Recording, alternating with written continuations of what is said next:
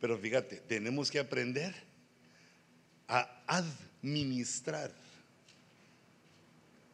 Eh, digamos, la mayoría de nosotros como pastores lo que aprendemos es a orar, a poner con estilacho, con el dedito así la mano cuando oramos por los enfermos. Aprendemos a cantar, algunos de ustedes saben tocar instrumentos, pero se nos olvida este puntacho, que eh, administrar es la conexión entre, puedo escribir ya, hijitos, ya, sí, ya está preparada digamos, entre lo espiritual de la, entre lo espiritual de la iglesia y lo, y digamos, lo real o mundano, la realidad o lo del mundo. La conexión aquí es administrar. Se administra lo espiritual, pero también hay que administrar lo mundano. Aquí, digamos, en lo mundano estaría, digamos, por ejemplo, lo económico. Y aquí, en lo espiritual, la justicia.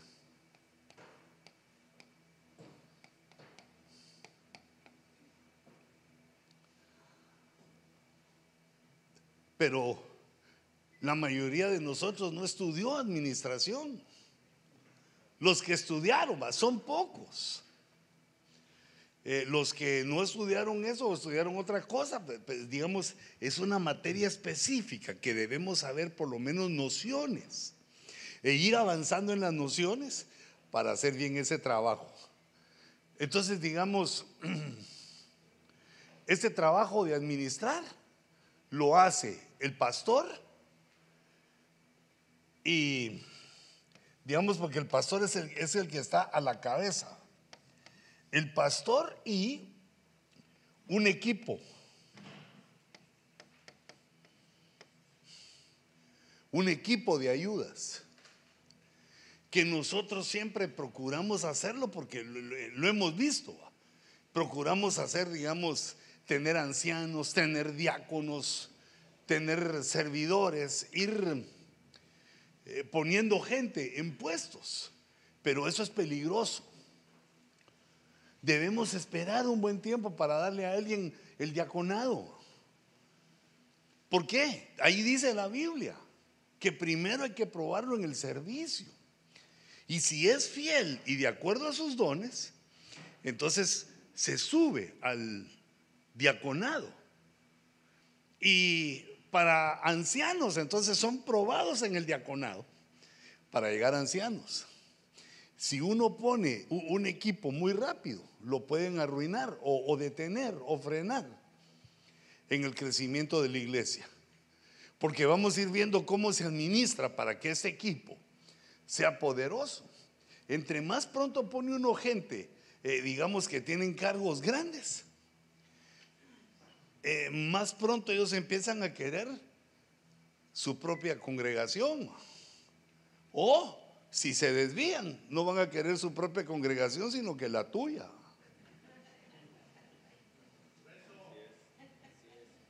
Y fíjate, como parte de esto, nosotros debemos entender que la envidia, los celos, la venganza, ese es en el corazón de todas nuestras ovejas y en el de nosotros también.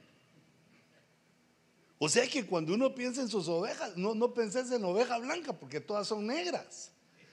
Y vos también y yo también somos pastores negros porque, digamos, uno lucha, uno es ofendido y tiene el deseo de venganza. Y uno lucha para decir, no, no, no Señor, porque tu palabra, pero sí quisimos.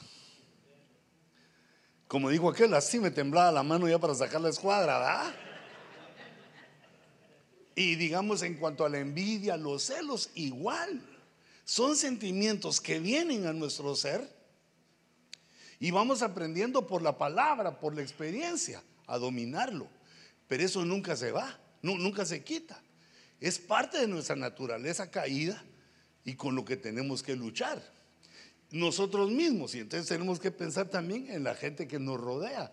Porque en la hora de la iglesia, yo no sé qué, qué nos pasa a los humanos, pero todos ponemos cara de buena gente.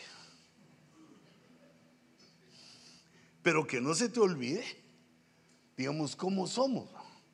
Entonces la gente que va pasando, digamos, de servidor, se muestra fiel como servidor. Entonces, cuando lo necesites, no, no, no inventante puestos fantasmas, como que fueras el gobierno. A este me cae bien, este para que no se me vaya, este para que se quede, este porque es mi pariente. No. Ni porque te caiga bien, ni, ni por amistad, ni por familiaridad, ni porque no se te vaya, sino que de acuerdo a los dones, administrar es ver cuáles son los dones de la gente. Conocer el estado de tus ovejas, analizar y decir, este puede hacer este trabajo. Y si no lo sabe, puede aprender. Entonces ahí empezaste a administrar. Administrar recursos humanos, administrar recursos económicos, administrar la palabra. Eh, digamos, el concepto se vuelve gigantesco. Yo agarré uno porque hay muchos. Si me regresas a la pantalla, hijito. Mira, administrar viene del latín, del verbo administro se refiere a ejercer control. Se refiere a ejercer control, pero no el control sobre la vida de la gente. Bueno, y eso tiene que entrenar uno con su mujer y con sus hijos, hermano. Uno les tiene que dar cierto lugar para que se desarrollen, para que aprendan. No les puedes controlar todo. Y conforme los hijos van creciendo en edad, les tenés que abrir el panorama para que ellos puedan tomar decisiones. Porque se supone que les estamos enseñando. Y de la misma manera la esposa, no la podés tener mm, tan controlada. A, menos que tengas, eh, digamos, falta de fe en ti mismo y en ella. Siempre hay que controlarle la tarjeta, ¿va? Pero, pero no le podés decir que no, que no haga, que no gaste, porque no es nuestra hija, sino que comparte el tesoro que Dios nos da. Pero entonces, fíjate, se requiere que alguien mande, que alguien domine, que alguien ejerza ya ahí al ejercer algo se está, se está administrando. Pero un poquito más. Dice, se refiere a, ese quiere decir es un trabajo aparte de que estás leyendo la Biblia y estudiándola. Estás leyendo, estudiando, investigando. Pero eso es en, en la parte espiritual. Y en cuanto a lo mundano o a la realidad, hay que planear, organizar y luego dirigir y controlar todos los recursos que pertenecen a una organización. Ese concepto lo agarré de, algún lugar de un diccionario, pero dejé organización, pero recordate que la iglesia es un organismo es un organismo, es algo vivo, viviente. Por lo cual no cualquier administrador la puede hacer, sino que tiene que ser un hombre espiritual, un pastor que aprenda a administrar y aplique. Porque no puede tratar uno a las ovejas como que fueran sus trabajadores, ni tampoco las finanzas de la iglesia como que fuera su capital. Entonces el pastor tiene que aplicar este, eh, no, no, tenemos, y yo me pongo ahí, tenemos que aprender a aplicar eh, ese control, ese dominio. En nuestro organismo, en el organismo llamado iglesia. ¿Y cuál es la meta? Pues alcanzar los objetivos. ¿Qué objetivos? Los que nos propusimos al planear, al organizar, al dirigir y al controlar. Hacemos eso porque nos estamos poniendo objetivos. Mira, mira, por ejemplo, por ejemplo, estás invitando a personas a que vayan a predicar a tu iglesia. Pero ¿estás seguro que eso es lo que necesita, necesita tu iglesia?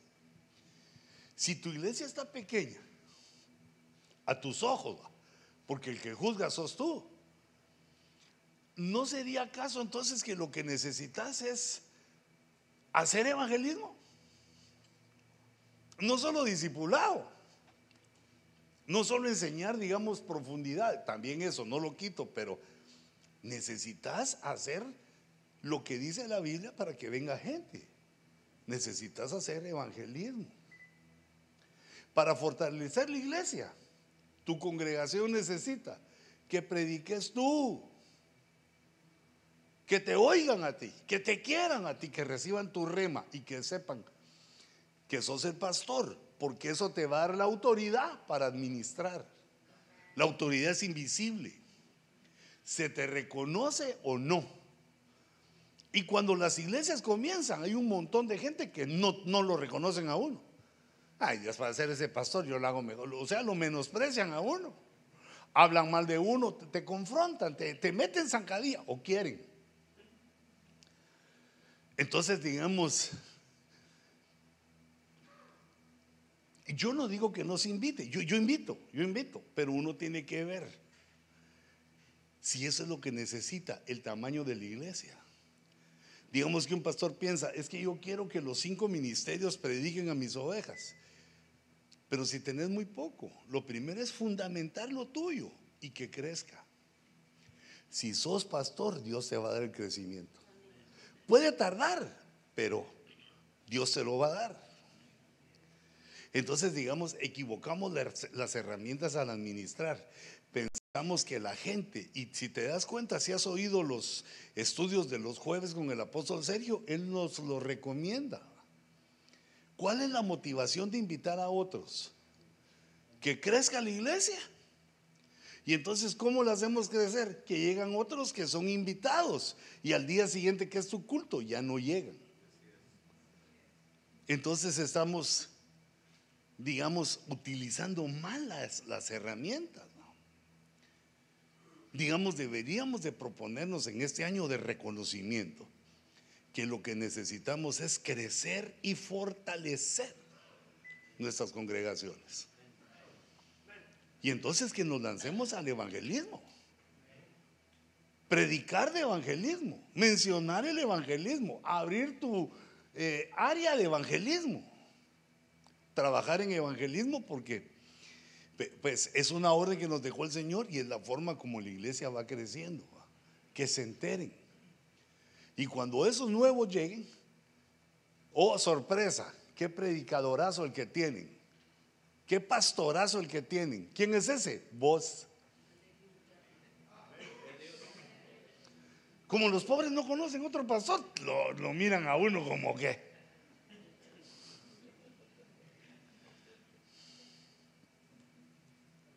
Mira lo que hace el administrar. E, esa palabra se utiliza en los fármacos, en las medicinas. Se dosifica. No se toma todo uno el frasco de pastillas para que le vengan todas las vitaminas de un solo guamazo. Se tiene que ir administrando o te enfermas. Entonces se va dosificando el uso de las herramientas eh, el que administra va poniendo, vamos a dejar de hacer esto para hacer más aquello. Y, vamos a poner esto otro. Va dosificando. Ese es administrar el organismo llamado iglesia. Yo, yo aprendí mal. Yo aprendí mal porque yo escuchaba en las predicaciones de, de, muchos ministros, porque yo estaba en una iglesia que había mucha gente. Entonces, predicaban varios ministros. Y yo oía que ellos decían que la iglesia crecía y se hacía solita. Que uno lo que tenía que hacer es ponerse ahí y predicar.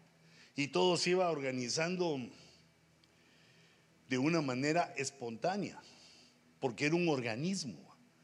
El organismo no le va diciendo uno que crezcan ahorita los piecitos, ahorita que crezcan las patitas, ahorita que crezca la cabeza sino que el organismo ya tiene una forma de crecimiento, el embrión va creciendo, lo vivo va creciendo y desarrollando porque ya tiene el ADN.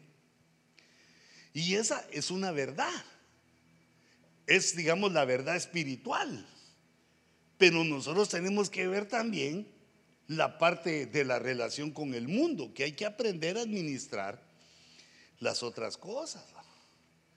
El dinero. A, la gente, muchas cosas, administrar, ah, mira, planear, eso tiene que ser en tu casita, cuando estés en tu escritorio, cuando estés a solas. Planear, ponerlo por escrito. Escribir las ideas que te vengan para planear, planear tus eventos, planear todo lo que necesites que puedes hacer el domingo, si tenés la hora correcta del culto, sería mejor antes o después, si no te estás tardando mucho en el culto. Si no estás dejando que las horas pasen en el culto, no, digo que lo acortes, pero tampoco que se vaya el tiempo. No. Que a los ebeneceritas nos gusta predicar. Entonces imagínate, se tarda la alabanza y se tarda el hermano que pasa a orar por las ofrendas. Nos cuenta hasta de su abuelita. De ahí pasas tú y, te tardas a predicar y de ahí todavía sentiste el Señor ministrar después de la predicación. Quizá es mucho. Entonces tenemos que administrar, controlar, dosificar. Hay algunas ovejas que aguantan, como vos al venir aquí aguantás, porque sos pastor, sería vergonzoso que no aguantaras. Pero digamos las ovejas no. Recordate cómo Jacob no se va con su hermano Esaú cuando se reencuentran. Y, le dice que él tiene que ir despacio porque tiene ovejas recién paridas. Entonces él tiene que ir a una velocidad. Él está dosificando, está administrando sus campamentos para no tener pérdida. Si hubiera agarrado a la velocidad de Saúl que iba a caballo con sus 400 eh, guerreros, toda la generación de ovejas recién nacidas ahí se mueren. Entonces, el único que puede tener esa visión para administrar es el pastor. Si le dejas a otro, no le importa, no vámonos pues con nuestro hermanito, porque tan lindo que es y es peligroso, nos puede matar, mejor hagámosle caso y, y la que se muera, pues se muere. No, el pastor no piensa así, dice no. E, entonces, hay que dosificar y esa, ese poner las dosis adecuadas se obtiene mayor rendimiento, produce más y también mejor efecto.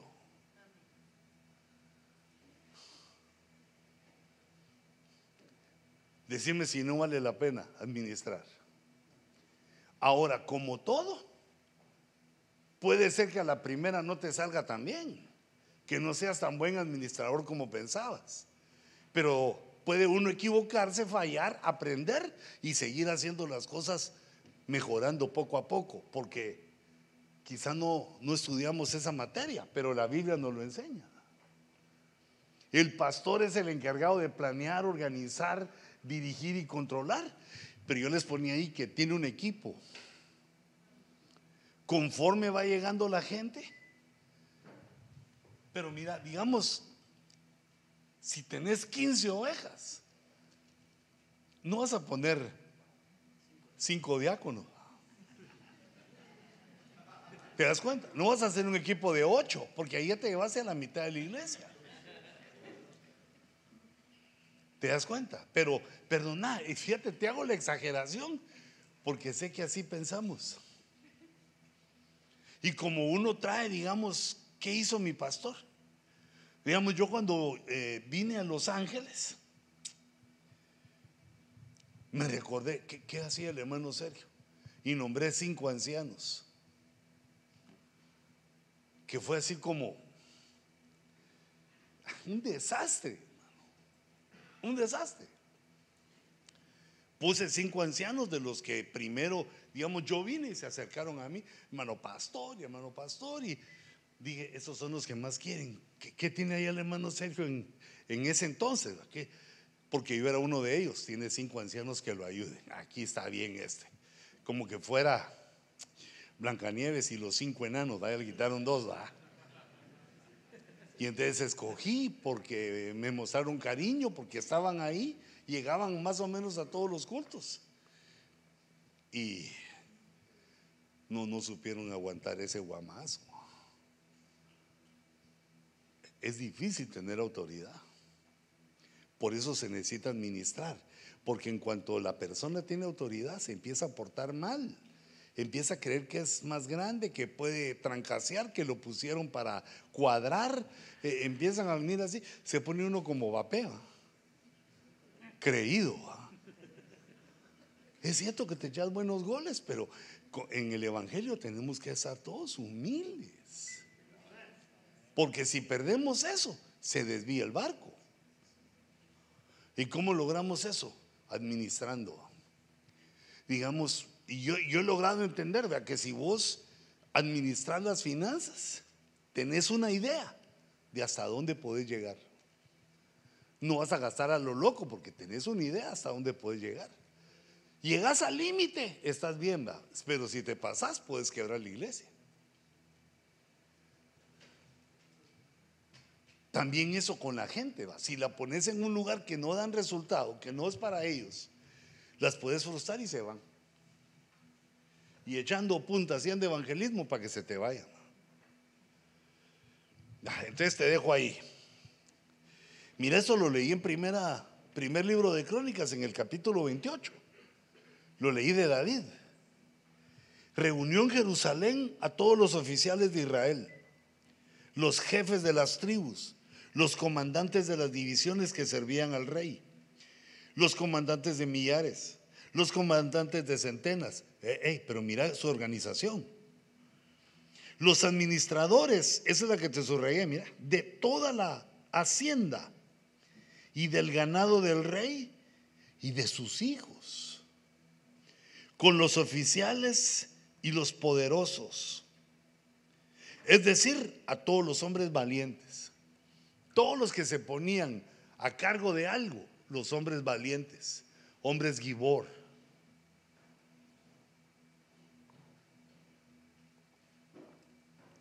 Pero puedes ver ahí ya una sombra administrativa. Fíjate en tiempos de David. David tenía que estar listo contra los filisteos para las guerras. Necesitaba jefes que se encargaran de otras cosas. Fíjate, incluyendo a sus hijos. Perdona, yo creo que eso es algo de sentido común que lo debes de saber. Si querés arruinar a tus hijos, dales un lugar especial en la iglesia. Te los vas a echar. Ah, si querés arruinar a tu esposa, no la tomes en cuenta. Entonces, como no la querés arruinar, tomala en cuenta. Como no querés arruinar a tus hijos, tratalos como a los demás. Cuando en la Biblia se habla de los hijos del rey, son los de los lomos y los de la gente que llega ahí. Porque las familias que llegan te están poniendo también a tus hijos para que les enseñes. ¿Y, cómo se siente uno cuando al hijo de otro lo tratan mejor que el de uno? Cae mal. Según me acuerdo, ¿va? porque tenía mis hijitos yo chiquitos, cuando miraba esas cosas me sacaban calor. Me volvía socialista, todos igual. ¿va? Entonces nosotros no cometamos esos errores. Para administrar quiere decir que tus hijos van a aprender con los hijos de todos ahí. Porque los otros también son tus hijos, solo que espirituales. Claro, no vas a dejar que les hagan mal, va. Pero tampoco los vas a poner encima de los demás. Hay refacción. van a comer para todos. Porque si no, vos como es el hijo del pastor, aquí le traemos su avenita, su dulce, el dulce consentido. Y, a los otros, ah, eso es una, una bolsa de algo ahí para que coman. No. Administrar quiere decir que uno trata a los demás como le gustaría que lo trataran a uno. Y entonces si no alcanza para tanto, pues para lo que alcance.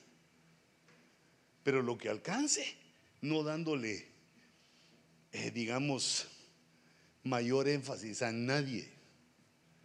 Digamos, en la autoridad máxima sos tú como pastor y tú mismo te humillas. Tú mismo te humillas, pero eso no lo van a poder hacer los otros. Les das un lugar y cuando sentís se quieren dominar hasta ti. Entonces, entendiendo esto, eh, yo logro leer eso. Mira qué tremendo. Los hijos del rey, el ganado del rey, todos se lo cuidaban otros. El ganado del rey son las carnalidades del rey. Los. Bueno, mejor dejo eso ahí porque quiero que empecemos. Ese es en el capítulo 28, pero en el 27. Ah, no, antes puse aquí que hay un peligro. Mira, si uno no administra bien, lo quitan. Te quitan. Primero te quitan el poder. ¿Pero quién? Dios. Te va quitando el poder. ¿Cómo le quita Dios a uno el poder? Le reduce el número de pueblo. Porque el rey tiene su gloria en la cantidad de gente. Y luego va, va yendo a menos, digamos, va yendo a menos. ¿Dónde vemos eso? en la parábola de Lucas 16. Entonces el dueño lo llamó y le dijo, ¿qué es esto que oigo acerca de ti? Decían cosas. Rinde cuentas de tu administración, porque no puedes ser más mayordomo. Esa palabra de administración es oikonomo. Oikonomo, que lo vamos a ver más adelante. ¿Quién es el, condo, el coinomomo? Ah, ya se me olvidó la palabra griega. Pero quiere decir mayordomo. Mayordomo es el que sirve, el que atiende, el que siempre está de buen carácter para atender a los demás. Es el mayordomo, es como, digamos, Batman tenía a Alfred. Tenía preparada la comida a tiempo, tenía preparadas las, eh, las bativestiduras, todo, todo lo bati lo tenía él preparado porque él era el mayordomo. Aquel solo llegaba y se enmascaraba y vámonos. Es el que prepara, el que cuida, el que está, el que está administrando, el que está pensando en lo que se necesita, en lo que se va a necesitar. No que ya a la hora del culto, mijo, ¿tenés ahí un bote o algo? ¿Para qué? Es que no mandé a hacer los. Vamos a administrar la ofrenda y no tenemos alfolís. preparamos que vamos a hacer una salida, vamos a ir a pasear a algún lugar y no hemos rentado dónde vamos a ir. Me pasó una vez. Yo porque según yo viví en Guatemala, hermano. Y hicimos, no sé si te acordarás vos que hicimos un, nos fuimos, que vamos a ir a algún lugar y ahí dormimos, ¿va? Y los hermanos, pues igual porque yo era el administrador, yo les dije, vámonos, ¿va? Porque digamos, vos allá en Guatemala te vas a encontrarse una playita. Ahí te acomodas y ahí te quedas. Las señoras se extienden las colchas, ahí se ponen los niños, sacan los sándwiches, ahí comemos y viene la hora de dormir. Pero que si aquí no. Nos fuimos a un lugar, nos fuimos al otro, nos agarró la noche. Como a las 10 de la noche me di cuenta de mi imprudencia. De que no había buscado, rentado pedido un lugar para acampar. Y les tuve que decir, regresémonos en la iglesia y acampamos en la iglesia quitamos todas las sillas y cada quien uno por allá, otro por allá y nos compartimos los baños. Fallomba. Y al día siguiente todos tempranitos, así con su gorrita, había frío, haciendo desayunito y bajo techo, bajo el techo de la iglesia, porque porque se necesita planearlo. Y no solo en la mente, sino que ahí ejecutar a dónde vamos, cuánto cuesta, quienes van qué vamos a comer, dónde vamos a dormir y los niños. Ya no puede ser más mayordomo. Lo estaban despidiendo, solo que yo puse ahí, mira, destitución, porque despedirme sonó muy duro. El peligro de la destitución. Nos pueden quitar. E-, ese es el ejemplo que pone aquí. Y el mayordomo se dijo a sí mismo, ¿qué haré? Pues mi señor me quita la administración. Ah, soy pastor. Ya no tengo fuerzas para acabar. O sea, voy a ganarme la vida de haciendo hoyos, zanjas para la ciudad. Ya, ya no tengo fuerzas para eso. Y me da vergüenza mendigar. Mira lo que se propone él. Lo que piensa hacer de, los trabajos más duros o de pedir. Pedir limosna. Ahí se ve que este mayordomo, que este oikonomo, estaba mal. Ya sé lo que haré. Bueno, y se, se inventa una su solución, pero yo lo que te quería señalar es que nos pueden quitar. Mira, para ir creciendo y hacerse poderosos en el ministerio, primero hay que perseverar. Segundo, hay que disponer el corazón, proponerse, no, no contaminarse. Por lo menos esas dos cosas para hacer todo el trabajo ministerial. Pero cuando yo estaba investigando la administración, me di cuenta de este peligro, porque en este caso no es el hombre el que te quita, sino que es Dios, porque Dios es nuestro jefe. Todos los demás somos mayordomos de alguna manera, pero el jefe es Dios. Y yo quiero que tengas ese, eso en tu corazón, ese peligro, que si uno no lo hace bien, lo pueden quitar.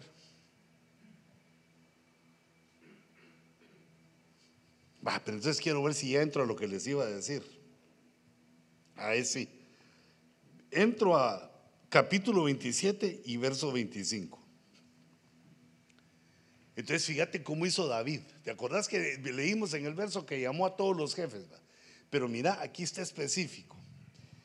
A cargo de los almacenes, dice la versión de las Américas, pero cuando uno está buscando la concordancia Strong, ahí se traduce tesoros. Los tesoros del rey. Por eso puse excedentes, residuos, ahorros. Es decir, que uno produce económicamente. Uno produce, digamos, al mes cierta cantidad. Pero de esa cantidad se necesita para administrar como recurso una buena parte. Pero nunca debemos gastarlo todo. Se debe empezar a hacer un tesoro a cargo de los tesoros del rey que eso no debe confundirse con los tesoros de la iglesia. También la iglesia tiene que guardar tesoros porque la iglesia produce y también tiene excedentes, o sea que hace más de lo que gasta. E, eso es necesario para que le vaya bien a nuestras finanzas, que se capte más de lo que se gasta. Si estás empatado o estás gastando más, estás quebrando la iglesia. Te la estás echando. Y, entonces aquí hay que tener cuidado de no aplicar que la fe, va, que yo creo en Dios y que Jehová. No, pero tampoco te quito la fe. Pero para eso nos dieron la cabezota, ¿verdad? Para eso nos dieron la inteligencia, para que uno mire los problemas. Hay cosas en las que Dios no interviene. Porque lo debemos hacer nosotros. A menos que uno le diga, Señor, no sé, no puedo ayúdame. Y Dios de verdad vea que uno tiene esa brutencia, porque recordate que la brutencia es infinita. Brota por donde uno menos. Si uno en la inocencia no sabe, Dios lo ayuda. Pero ahora lo que te estoy enseñando yo, y me estoy enseñando a mí mismo, que debemos saber esto. Debemos verlo porque nosotros somos los economos, los administradores. Aunque otro lo maneje, nosotros somos los administradores. Ahora fíjate, las características del que maneje tu tesoro. Porque ese estaba a cargo de Asmavet, hijo de Adiel. Y en los nombres, en el significado de los nombres, nos deja Dios un mensaje. Asmavet quiere decir fuerte hasta la muerte. Mira la aplicación. Quiere decir que el que mira el dinero tuyo tiene que tener esa fortaleza porque el dinero es capaz de seducir a cualquiera. Mira a cualquiera. El dinero compra voluntades. Y eso cuando uno tiene dinero y ofrece, pero también cuando uno lo ve. Ver el dinero es peligroso. Tenés que entender y, buscar bien quién es el que va a hacer ese trabajo, si no mejor hacerlo tú. Porque el dinero es peligroso para todos. Y fíjate, por ejemplo, el apóstol Judas, Iscariote, ¿cómo fue que cayó? El dinero. Bueno, también las damas son peligrosas, pero las damas que no son nuestras esposas.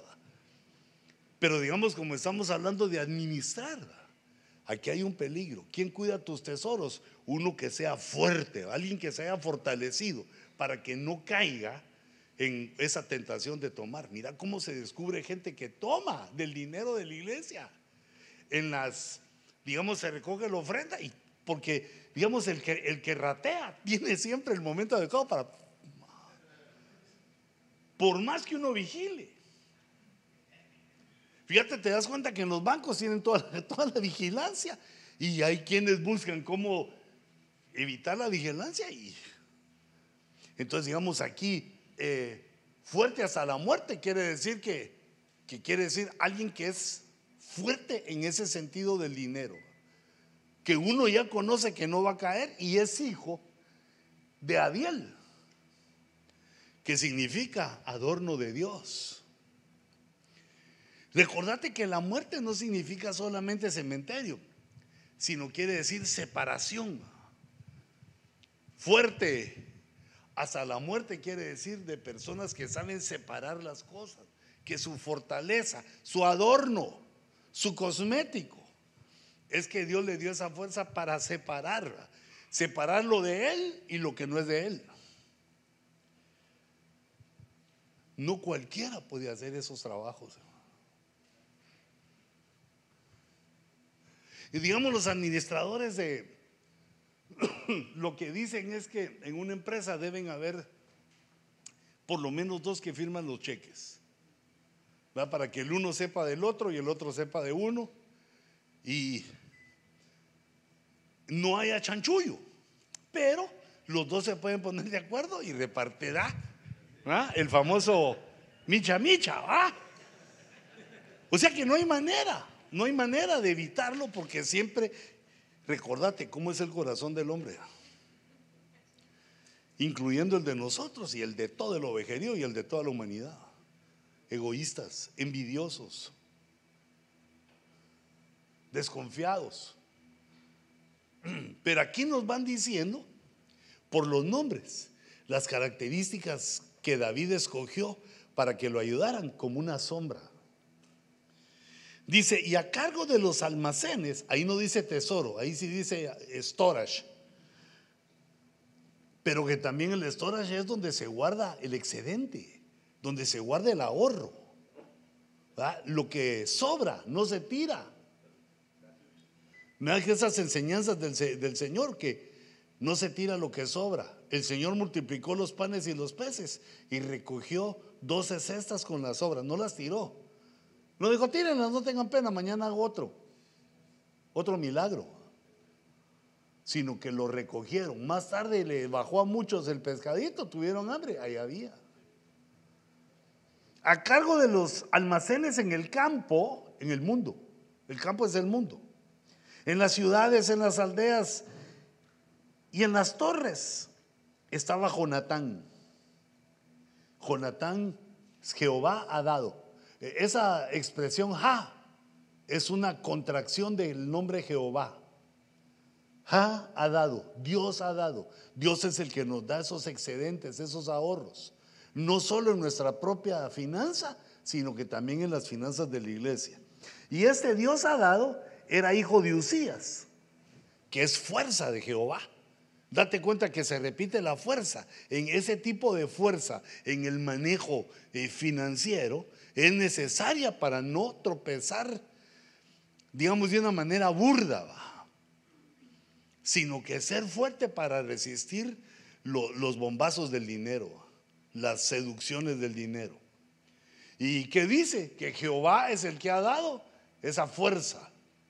Es Dios el que da esa fuerza hasta la muerte para hacer las separaciones.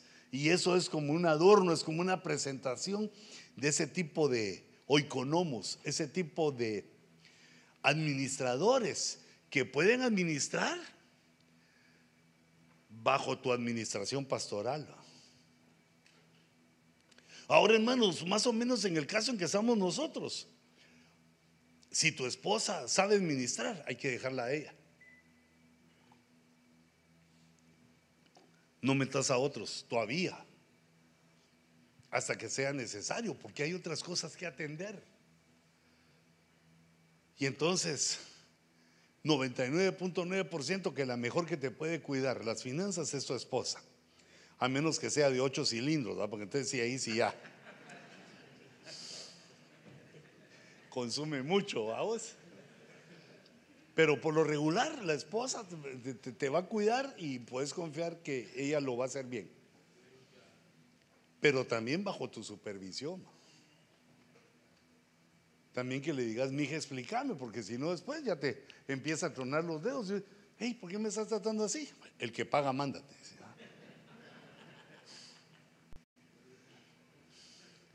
Fíjate que me dejó asombrado esto, como, digamos, antes de que hubieran universidades y esto, David tenía la sabiduría, yo digo, del cielo de Dios, para cuidar sus cosas.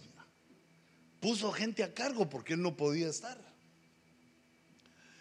Dice, sobre los obreros agrícolas, ya es el verso 26, que labraban la tierra, estaba Esri, hijo de Kelub pero ¿cómo aplicamos esos trabajadores agrícolas? ¿Quiénes son los que trabajan en la tierra? ¿Quién vos? Eh, sí, pero digamos, perdón, dije mal, va que digamos la aplicación es que la tierra es el alma.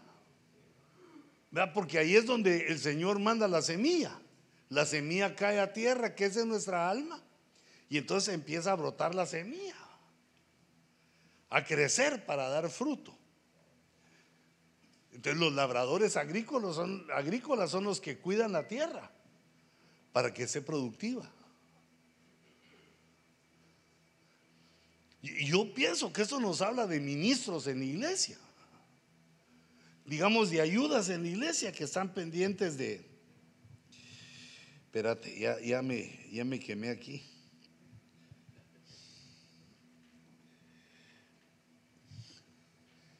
Yo, ponía aquí en mis notas que se me imaginaba al equipo de administración que está trabajando las tierras, quitando piedras, quitando mala hierba, quitando eh, obstáculos en la tierra, en el alma, para que den fruto. Y entonces estos, Esri, quiere decir útil, y Kelub, enjaulado. Pero no, no, no lo tomes a mal, enjaulado, porque eh, enjaulado, eh, lo que se enjaula es un ave. Ah, eh, enjaulado se refiere, según pues, yo, entiendo, a, una cárcel, pero pequeña, débil, solo para que un ave no salga. Y el alma es figura del ave en la Biblia. Cuando se habla de aves, eh, está hablando del alma, de muchas cosas, pero ahorita apliquémoslo del alma. Entonces eso quiere decir que los que ministran son gente de casa, que no están obligados en la casa, sino que encontraron su jaulita, donde Dios les da de comer, donde Dios los tiene felices. Ahí trinan, ahí cantan, ahí alaban, ahí hacen su labor y, porque si te das cuenta que este tipo de ministros es gente que vive en iglesia. Y uno debe observarlos. Alguien que labra la tierra no puede ser uno que llega de vez en cuando. No puede ser uno que de repente se aparece, aunque tenga dones. Eso se refiere a la gente que está siempre ahí con uno, porque eso le da la utilidad. Son los que empiezan como mil usos, lo que haya que hacer, eso hacen, porque no hay más, no hay quien más lo haga. Y ellos están dispuestos. Y se sienten cómodos, digamos, eh, en la, en la jaula de la congregación. Están prisioneros, pero son esclavos por amor. No es de que uno, sea, aquí no se puede mover, hermano.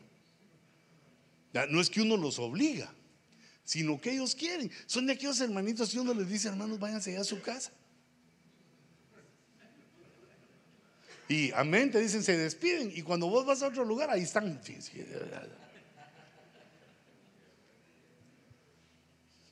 Esa es una, esa es una unción que tiene el Ministerio de Benecer, fíjate que yo no conocía, porque yo antes cuando fui a algún lugar me quería ir rápido. Yo aprendí a quedarme hasta que estuve en Ebenezer y entonces me di cuenta que era una unción. Porque si no, uno se quiere ir pronto, rápido y que están dando en la tele, ¿va? o tengo que hacer cosas, me voy. Y también así va a haber gente, pero no las que te pueda hacer como las que puedan servir como labradores o como obreros agrícolas. Los que trabajan la tierra deben ser gente útil y que se sienta cómodo en la iglesia, que no se quiere escapar. Fíjate cómo lo iba manejando David. Y nos lo deja porque cuando yo estaba meditando en, este, dije, en esto dije, bueno, pero todos estos tenían una cantidad de vida y se murieron. ¿Y quién los sustituyó? Y eran otros nombres. Entonces, ¿por qué quedó por escrito esto? Nos lo dejó Dios como una sombra, para que nosotros viéramos cómo hizo David en el reino que agradó a Dios, cómo él administró el reino. Él administraba justicia y puso a cargo de varias cosas, de muchas cosas, lo que él no alcanzaba, lo puso a cargo de otro. Hijitos, ese tema les va a llegar a su correo electrónico por vía del hermano Luis Ruiz, para que solo copien lo necesario o solo escriban lo necesario, porque ahí van a tener eh, este, este PowerPoint.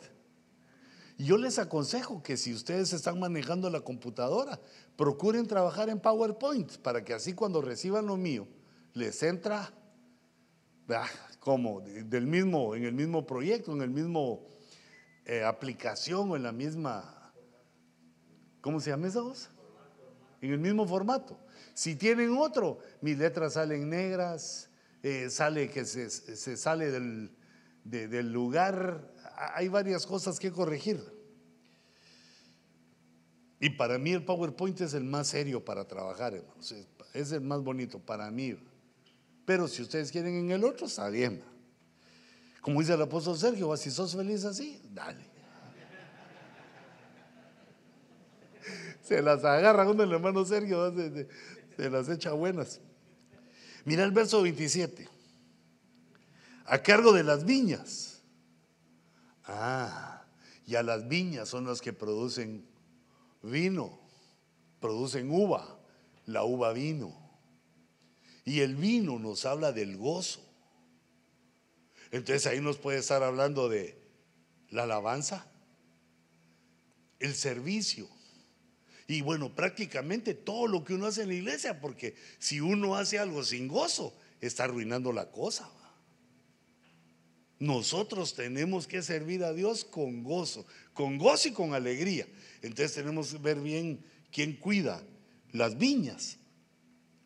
Y ahí estaba a cargo este Simei Ramatita, Ramatita.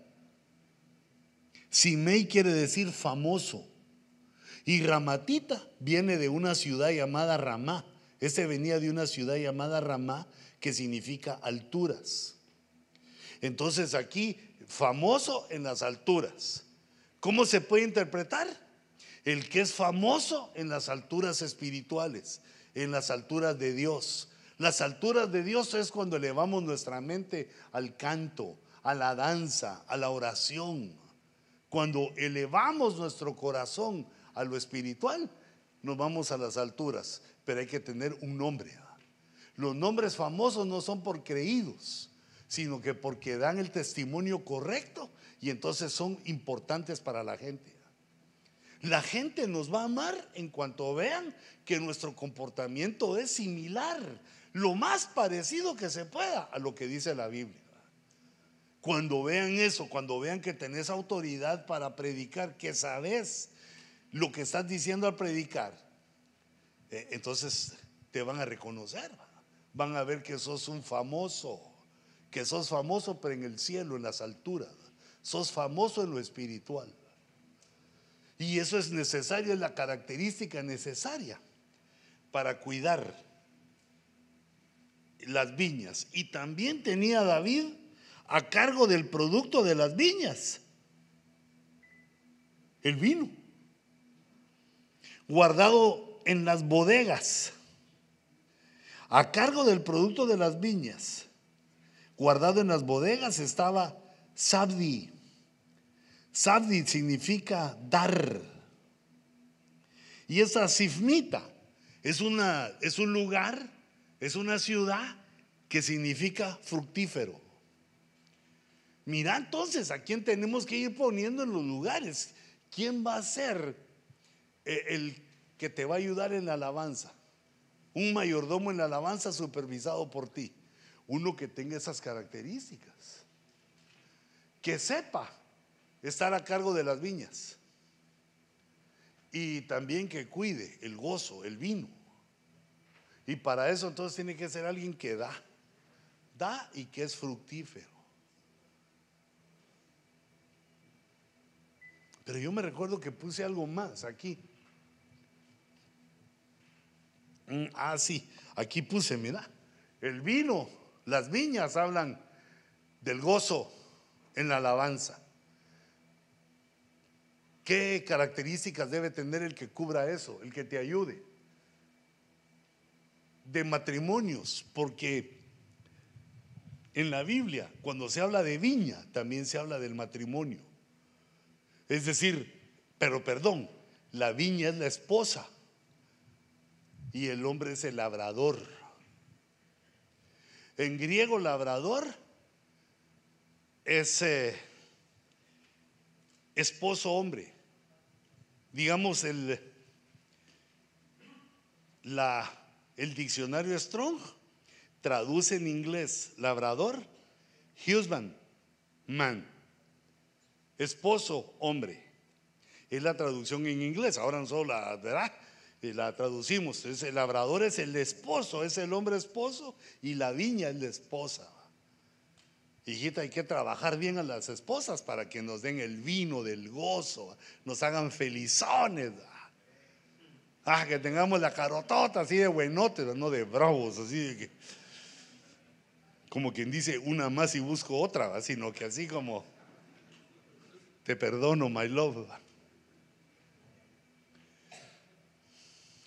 La viña se refiere entonces a matrimonios y el vino al gozo. Mira, cuando mires a algún hermano que tengas puesto en un lugar, si no le ves gozo, no, lo quites muy duro porque se te va a ir, va, pero hablale y, y quítalo de ahí. Mira, puro mexicano, quítalo de ahí. Porque te está haciendo daño digamos, nosotros tenemos, eh, aquí digamos en la iglesia, tenemos en la entrada a un grupo que le llamamos protocolo. Ustedes son los que se encargan de cuando la gente va llegando, ¿va? hola, saludan y si miran que son nuevos, deberían de pedirle su nombre, su teléfono, buscar que lo sienten, atenderlos. ¿va? Si necesita algo, búsqueme a mí, por favor, aquí estoy para servirle. Si quiere ir al baño, yo le indico dónde. ¿Ah? Si se quiere ir, yo me lo convenzo para que se quede otro ratito. Lo que usted necesita, tiene hambre, en un ratito vamos a abrir la cafetería. Alguien que los atienda. Pero tiene que ser alguien con gozo, si no, así caras a la gente. Al baño quiere ir así. Como quien dice, como yo no quiero ahorita, nadie debe de querer, ¿va? Porque uno tiene que tener el pensamiento, mira, y eso cuesta, porque recordate que somos envidiosos y egoístas. Entonces uno piensa que la gente quiere cuando uno quiere. Fíjate una que me he hecho yo así, aquellas monumentales. Andamos por los años, ya hace años que aprendí con un guamazo eso. Ya había venido el apóstol Sergio y estábamos, yo lo llevaba. Y entonces de repente alguien dijo, es hora de desayunar. Y entonces como yo no desayuno, dije, no, esperémonos para el almuerzo, nos echamos una buena almorzada. Y se me queda viendo el apóstol y me dice, vos, yo tengo hambre. Perdón, vamos a desayunar. Y entonces ahí entendí, dije yo, que yo no quiera. Y yo, pobre la hermana Cuti, peor si así le he tratado toda nuestra vida casados. Y después así me confesó. Mi amor, y mira, y eh, comamos algo. ¿Y por qué? Vea que qué rico es esta comida. No esa es la que te gusta a ti. Y a ti no. No. Como quien dice, yo como lo que me gusta cuando vos no estás.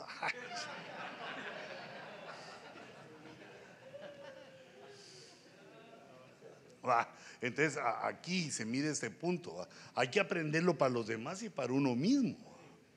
Que uno está sirviendo. Quiere decir, ¿qué quiere el otro? Bueno, cuando tenga hambre también yo como. Cuando quiere ir al baño también yo voy. Pero para mientras, ¿qué es lo que desean? ¿Qué, ¿Cuál es lo que necesitan los demás? ¿verdad? O como le pasa a uno cuando viene de, algún lugar en el aeropuerto, Me bajo del avión, metemos, me fue a traer Dani, metemos las cosas. Y cuando me subo, oh, quiero ir al baño. Mi hijo quiere ir al baño. Ahorita llegamos a la casa, papá.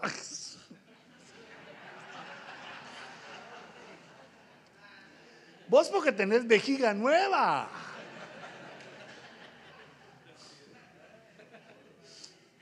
No, pero sí, también me comprende, pero uno tiene que pensar en nosotros, no en sí mismo, en nosotros, para poder tener ese dar, ser fructífero y dar, dar uno los frutos y dar. El servicio a las personas, bueno, ahí ya te lo dejé. Las características de la gente que pongas en la alabanza.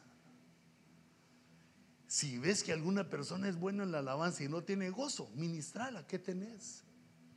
¿Qué te molesta? Perdonemos, hagamos lo que hay que hacer. Ahí actúa uno como un trabajador agrícola, va a remover la tierra para que la viña esté sana, para que el vino se produzca bien. O si lo va a hacer otro, de todos modos supervisar, mira, atendeme aquel, hace, uno va dando lugar para que se atiendan todas las, las áreas de la iglesia. Mira otro, el verso 28. Aquí ya no es el vino, sino que es el aceite. Mira qué precavido David. Verso 28. A cargo de los olivares, del olivo viene el aceite. Y sicomoros en la cefela. Cefela quiere decir tierras bajas. Estaba Baal Hanán, Gederita. Gederita es el gentilicio, es la ciudad de donde venía este Baal Y Baal quiere decir Señor de la gracia, alguien que conoce la gracia, alguien que sabe que todo es por gracia, que no hemos hecho nada ni lograríamos hacer nada para poderle cobrar a Dios cosas, para poderle decir a Dios que lo merecemos. Todo es por gracia. La unción del Espíritu Santo no lo da Dios por buenos porque si no, no nos la daría nadie, sino que Dios la da. Hijito, ¿no tenés un poquito de agua? Porque fíjate que ya se me enfrió mi té. A la gracia, me la destapaste. Es que a mí me dan agua, pero mineral.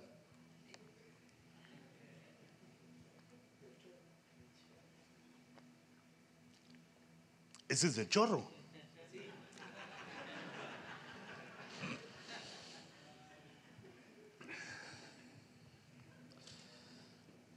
Señor de la Gracia. Y Gederita, una pared. Mira, yo aquí entendía, porque la orden que Dios dio es que derramaré de mi espíritu sobre toda carne. No dice sobre los espirituales. No dice sobre los obedientes, los bonitos, sino dice sobre los carnales, sobre toda carne derramaré de mi espíritu. Y entonces, ¿por qué no todos estamos llenos del espíritu? Hay una pared.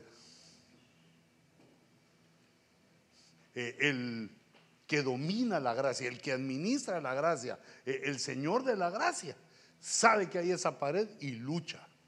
Una de las paredes, pues, si hay varias, es el alma que la gente llega a la iglesia, pero no quiere alabar ya, todo. ¿Saben ni qué les ha pasado si se levantaron temprano? Yo, no sé, pero la mayoría llega sin ganas. Mira, hasta el pastor.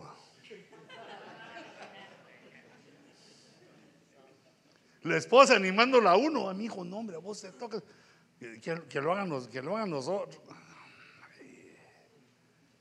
todos sin ganas y toca predicar, mm, eh, bueno, mm, eh, mm, pero según la Biblia eso es otro defecto del alma, es una pared que nosotros debemos entender y destruir. Yo no sé si hay que orar o ¿cómo hacía David? Alma mía, bendice a Jehová. Pero yo no me imagino que le esté diciendo, alma mía, Bendecía a Jehová, hombre. Se lo dice con Recordate de todos los bienes que nos hace Jehová. Él es el que perdona nuestros pecados. Es el que sana nuestras dolencias. Bendícelo, bendice a Jehová. Gracias, hermano. Como que va. Gracias por el agüita. Va despertando uno. Pero hay que entender que el que está administrando o bueno, esa es la enseñanza. El que es el Señor de la gracia debe buscar cómo eliminar esas paredes, hacer entender nosotros en la predicación de que nada es por obras. Bueno, tanto como nada no va, porque después las obras no las toman en cuenta, pero que es por fe y por gracia que Dios nos acepta.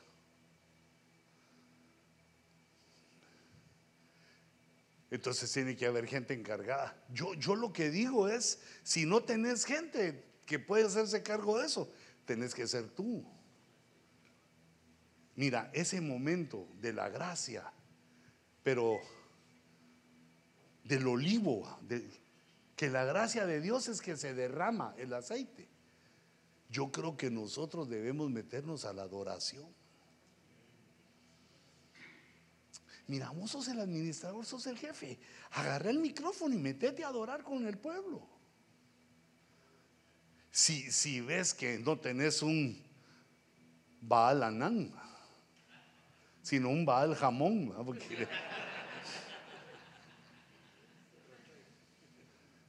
porque, ¿cómo van a aprender aquellos si no tienen quien les enseñe? Y quien les enseña sos vos. Y nosotros mismos debemos aprender a adorar. Mira, si no aprendemos y crecemos en adoración, no hay llenura del Espíritu. Y si no hay llenura del Espíritu, seguimos siendo una iglesia carnal, de poco crecimiento. Yo bendigo tu congregación en el nombre de Jesús. Y que el Señor nos ministre abundancia de su espíritu, llenura de su espíritu que se derribe las perezas de nuestra alma para que podamos adorar y servir conforme la palabra del Señor. Recíbelo en el nombre de Jesús.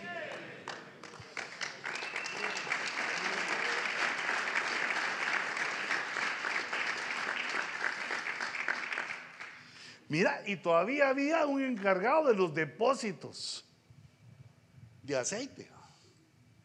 O sea que el aceite tiene que ser una producción de nuestras congregaciones en abundancia, que hay abundancia de espíritu, porque Dios da su espíritu sin medida. Las limitaciones las ponemos nosotros. Pero digamos nosotros, perdón hermanos, pero nosotros hacemos, nos hacemos la ilusión de que tenemos más de lo que tenemos. Nos hacemos la ilusión de que somos ministros tremendos. Y entonces en ese orgullo ciego no nos damos cuenta que el tiempo va pasando y no desarrollamos lo que debemos desarrollar. Nosotros debemos entender que nos falta, tengamos lo que tengamos, nos falta y mucho. Y yo me atrevo a decírtelo porque te veo aquí, veo como, digamos, venir a un estudio quiere decir, a ver que me enseñe este gordito, algo, algo voy a aprender yo extra que me va a servir. Pero cuando uno empieza a examinar y a pensar que lo sabe todo, ay, qué desastre. Tal vez no termina la iglesia, pero empieza a pasar el tiempo y no avanzamos mucho. Pues mira lo que quiere decir el que, el que está a cargo de los depósitos de aceite. Jehová acelera pero no está hablando de los carros, hijito.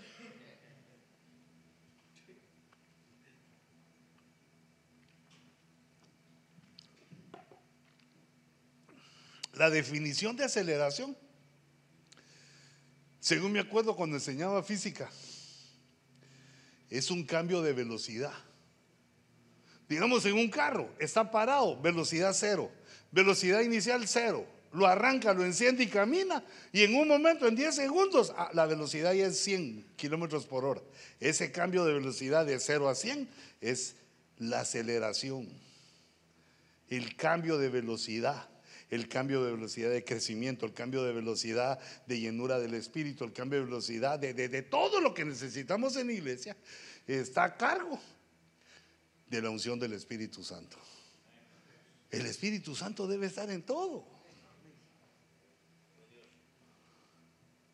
Yo digo, parece que se hubieran puesto de acuerdo el diccionario Strong con el que escribió eso, para ponerle los nombres correctos, para el que el significado de los nombres sea tan correcto, que se pueda entender de una forma tan clara. La forma de que nuestra iglesia agarre vuelo no es que vos te esforces más, aunque hay que hacerlo, pero no es por eso.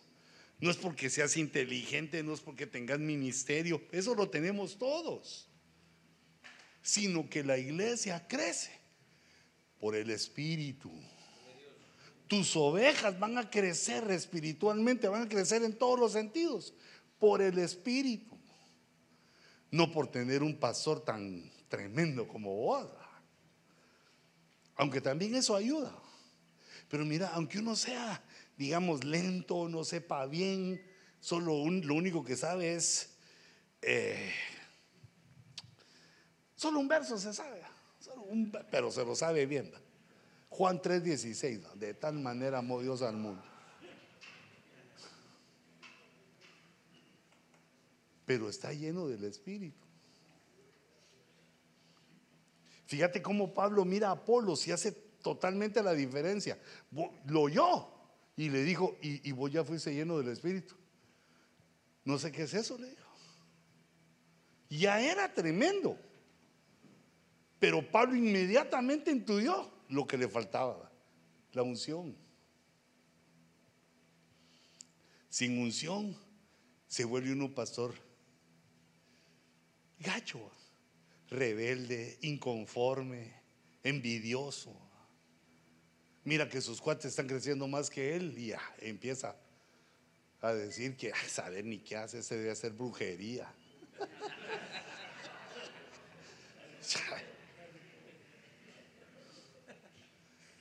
Pero sabes que no, tomes tan duro las críticas que nos hacen por ese punto. Recordate que uno debe entender que los demás están luchando contra su envidia, contra sus celos.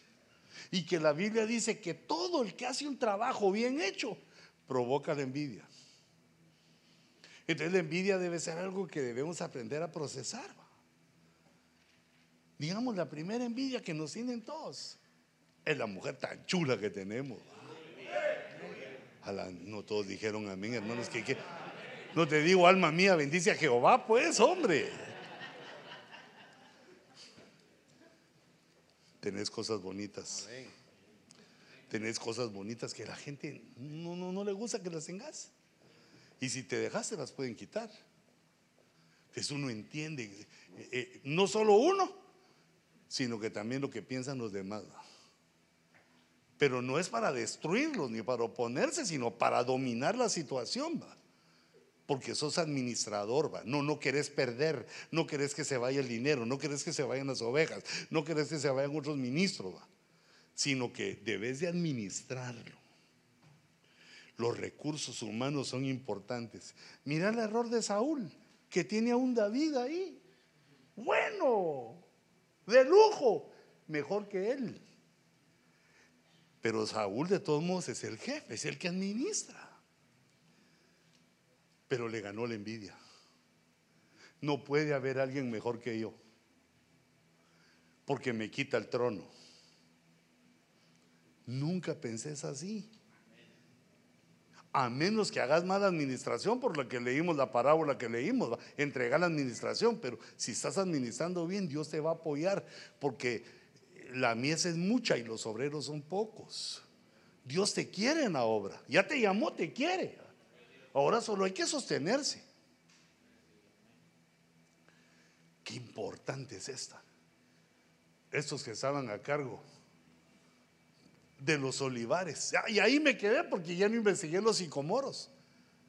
Porque el olivo me pareció lo más importante. Mira, en cada culto procuremos, pongámonos este objetivo, que en cada culto vamos a, a cantar, a adorar, a hablar en lenguas, a procurar que descienda, hacer todo lo que esté en nuestra parte para que el culto no sea solo que eh, ya cantamos, ya oramos, ministramos la ofrenda, ya prediqué. Que Dios los bendiga, hermanos. Porque si no lo estamos haciendo algo, estamos volviendo una religión. Y eso tiene que ser una experiencia viva con Dios. No solo de nosotros, sino del pueblo. Que todos digan, ah, pastor, viera que vi a Jesús, yo, yo vi a Jesús, yo vi al Espíritu Santo, vi una paloma que volaba, yo vi al Padre. Todos viendo visiones.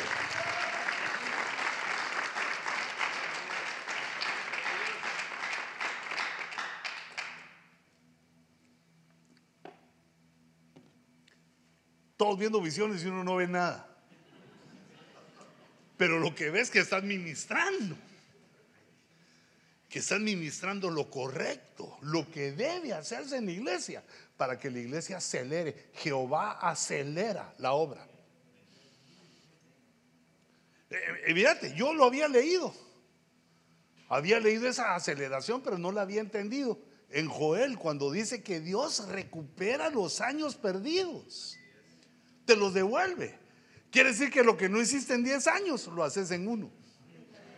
Aceleración. Te cambian la velocidad. Porque uno no, no lo puede hacer por su propia cuenta. Ni le podés pagar a nadie para que te lo haga. Miren, no me puede traer un experto en mercadotecnia, alguien que sepa eso. No, no, eso no es, hombre. Es el Espíritu Santo sobre ti y sobre los tuyos.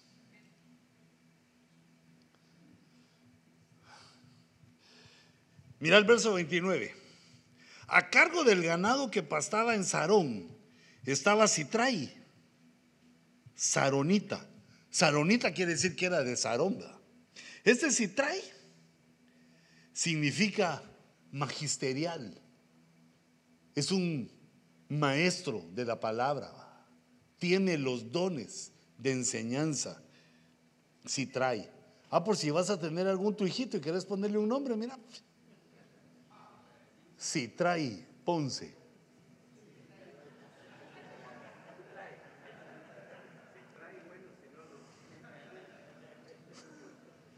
si traigo mi pan sobre bajo el, oh, bajo el abrazo.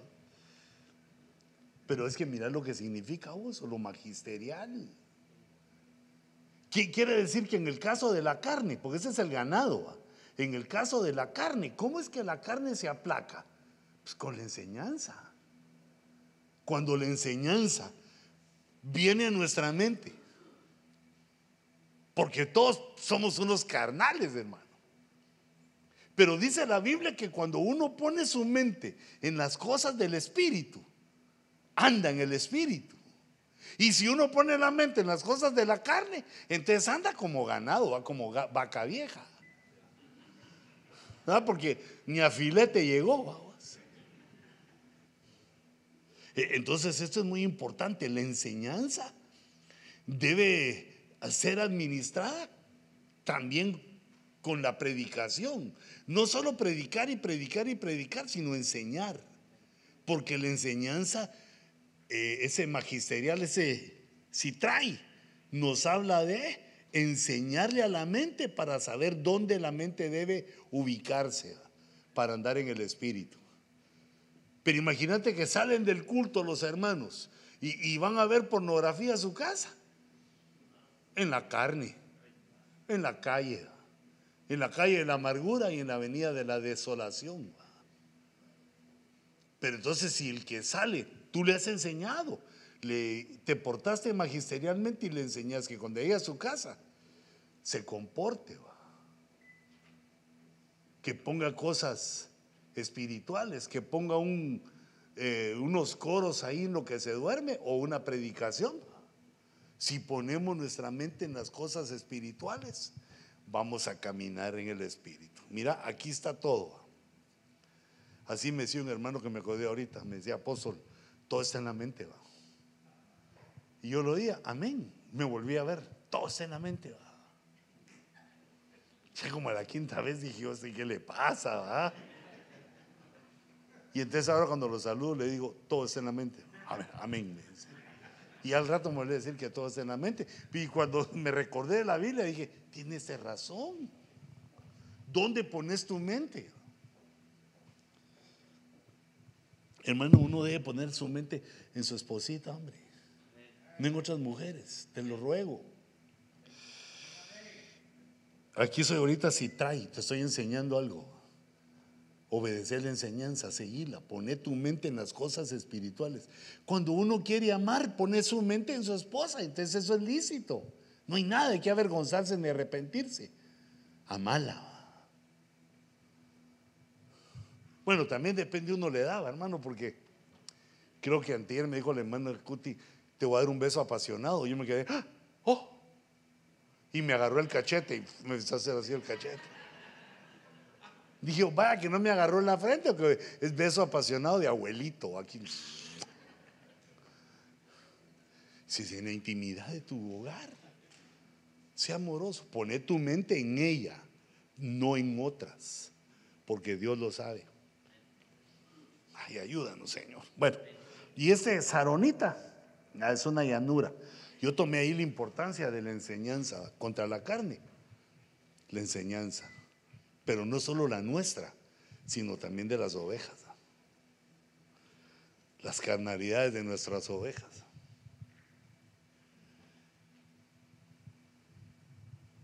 Todavía en el verso 29. Y a cargo del ganado en los valles estaba Zafat, hijo de Adlai. Fíjate, este Zafat es un juez y su padre, Adlai, justicia de Jehová. Mira cómo, cómo van. El juez, porque tiene la justicia de Jehová. Mira, estos ganaderos del valle, eh, es porque hay muchas de nuestras ovejas que están pasando los valles más difíciles y siguen carnales. No encuentran la estrategia espiritual para salir de sus problemas. Y esa estrategia se las debemos dar nosotros, porque son nuestras ovejas. O sea que están sufriendo y siguen en la misma. Entonces, ¿cuándo van a salir de eso? Si uno sigue comportándose y los resultados están mal y uno sigue comportándose, los resultados van a permanecer mal se busque el origen, cuál es el error, qué es lo que estamos. Eh, entonces ahí se necesita un juez, alguien que llegue con la justicia de Jehová y le diga, esto es lo malo. ¿Mm? Estás en la carne, si estoy en la carne, no tengo dinero, no tenés dinero, pero no diez más. No ofrendas, te gastas todo el dinero, hasta tu esposa la tenés con hambre. Y no has leído que el que no provee para su casa es peor que un infiel. Hay que decirle porque si no piensa que vos querés su diezmo, decirle no, con vos o sin vos la iglesia sigue, pero ¿por qué pedís cosas si no haces lo correcto? Digamos, no haces la enseñanza, por eso tiene que venir el juez, así como se llama este cuate, porque el juez le dice a uno sus verdades. El juez no le perdona a uno si uno es culpable. No importa que llegues bien peinado, arreglado de traje. El que es culpable es culpable. Por eso la justicia está tipificada en aquella mujer que tiene una venda en los ojos. Como quien dice, yo no veo quién es. Y en una mano tiene la espada, el poder. Y en la, en la pierna tiene una serpiente así pisoteada. Es bien rara esa estatua porque no tiene zapato la señora de la estatua. imagínate pisoteando ahí una serpiente. Y, la serpiente no la puede morder porque la tiene pisoteada. Pero yo no les aconsejo que anden pisoteando serpientes. Pero sí que tengamos al diablo sojuzgado. Propongámonos no contaminarnos. Eso se le ocurrió a Daniel y le fue bien toda su vida. Procuró no contaminarse.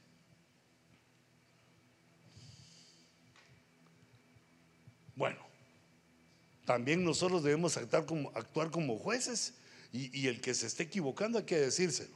Aunque se enoje, hay que decírselo. Porque va a ser el criterio de él contra el tuyo. Pero como tú sos el administrador, solo tener cuidado de no, de no pasarte, de ser tú justo. O hijita, tú como esposa del pastor o pastora, tú también se justa. Esto es sin género, eso es para, el ser humano. La justicia es como una especie de escudo que te va a cuidar. Te va a cuidar de todas las cosas que puedan venir contra ti. Dice la Biblia que la justicia sostiene tu trono. La justicia y la verdad. Y van implicadas. Mira otro versículo. Este es el 30. A cargo de los camellos estaba Ovil. Ese parece como que se lo quieren cobrar a uno. Oh, Bill. O le falta el búfalo. Búfalo, Bill. ¿Quiénes son los camellos? Los ministros. Entonces vos que estás administrando, mirás que hay ministros entre tu gente que se van formando. Pero no los envíes tan rápido, por favor, porque si uno no aprende bien, va a tronar. Observarlos, decir, ah, aquí Dios me envió mis camellitos. Aquí tengo mi camellito. No, no es camellomba, sino es camellito. Aquí los tengo y los voy a cuidar. Los voy a cuidar con las características de Ovil, ismaelita. No los mates, no los vendas, no los destruyas, no los saques. Porque fíjate, si los sacas, ellos van a buscar otra congregación. Porque el que es camello, el que es pastor, ya lo trae. Entonces, Ovil significa dolorido. Y Ismael, Dios oirá. Mira, una de las características del el ministro es el sufrimiento. Aunque todavía no uno no haya sido mandado, lo ponen a uno en prueba. Por eso el que cuida los camellos es dolorido, es alguien que sabe del dolor. No cuando le cuentan, ay hermano, fíjese, no sea chillón. O como te dije que eso me enseñó mi hijo Luis levántese, no sea nena. Es cuando le dan un guachazo a uno jugando fútbol. Y llega el árbitro, ¿va? levántese, no sea nena. Mire la sangre, mire la sangre, árbitro. No sea nena, siga jugando. Pero el que le ha dolido comprende el dolor de los otros.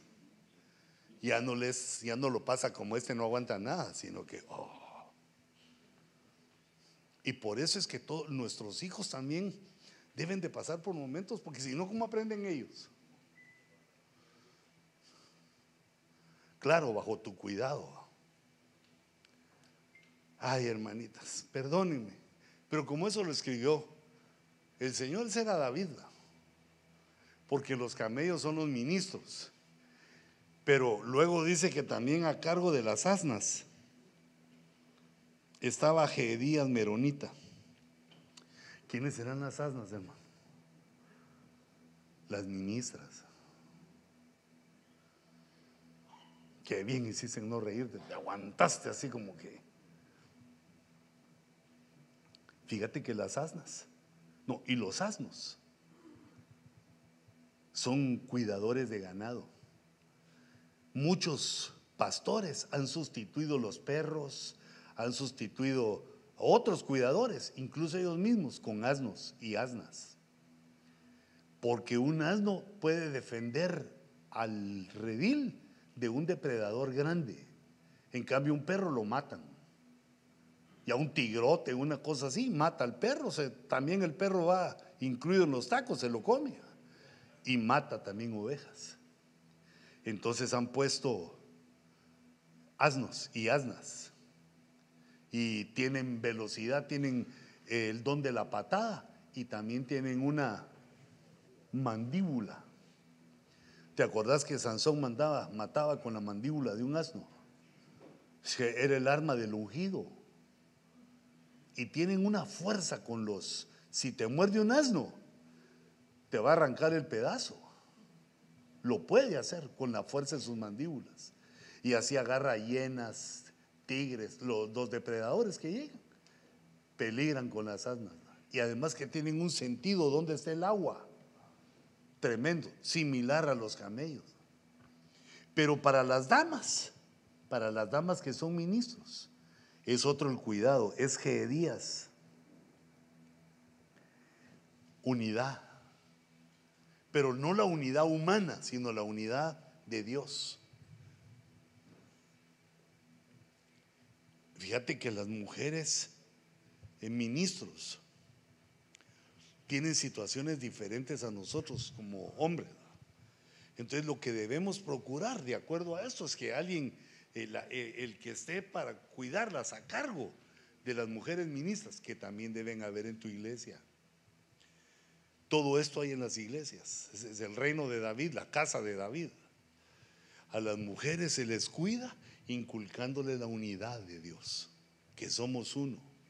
Porque eso le sirve a ellas, digamos, para su matrimonio, para hacerse uno con su marido, pero también con las otras que son como ellas y no basarse en la envidia o en el que yo soy la esposa del pastor o en que yo profetizo y vos no, sino que el comprender de las ministros que en unidad, que los dones que Dios nos dio a todos funcionan en equipo, no, no solos, solo no, no le atinamos solos, en equipo. Entonces, cuando le mires que tu esposa tiene dones, no la detengas, alentala, alentala. Habla tu lengua, mija, habla tu lengua. Ay, no es que, ¿qué van a decir que yo soy tu esposa. Por eso, dale, yo te, yo te respaldo. No como aquel hermano que qué vergüenza que estés ahí chiquila, la chiqui. Habla bien en lenguas, ¿no? Pues y así me salen. uno apoya lo que tiene, lo que tiene su mujer y la va dirigiendo a la unidad. Es que las, mujeres son más peligrosas que una. Una mujer no olvida. bueno, sí olvida, pero le cuesta. Ah, vos le preguntás si se recuerda de cosas.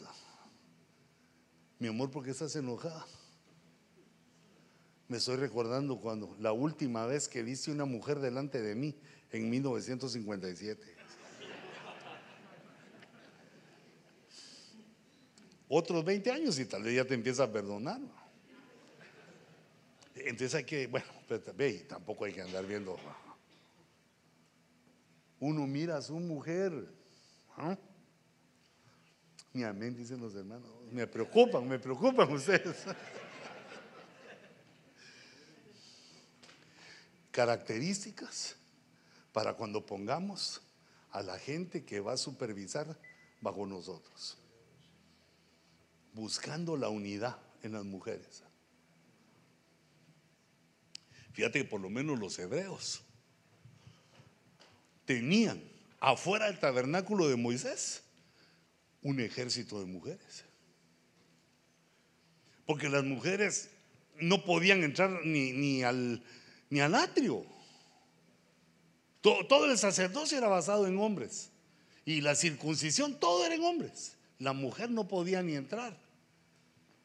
E, entonces dice, ¿cómo se llamaba ese ejército que tenían ahí? Tiene un nombre bien bonito, hombre. La milicia sagrada. Mira, por si le quieres poner el nombre a tu área de mujeres, la milicia sagrada. Entonces, mira qué hacían las mujeres. Se unieron, hicieron su milicia y se ponían afuera del tabernáculo de Moisés. Y cuando salían los sacerdotes, ¿a, dónde vas? ¿A dónde vas eh, ahorita? Eh, me mandó el sacerdote a traer eh, agua, digamos, agua. No tengas pena, quédate aquí, sentate. Mira, aquí sentate, te vamos a usar los zapatos, una peinadita, manicure, pedicure. Y nosotras queremos el privilegio.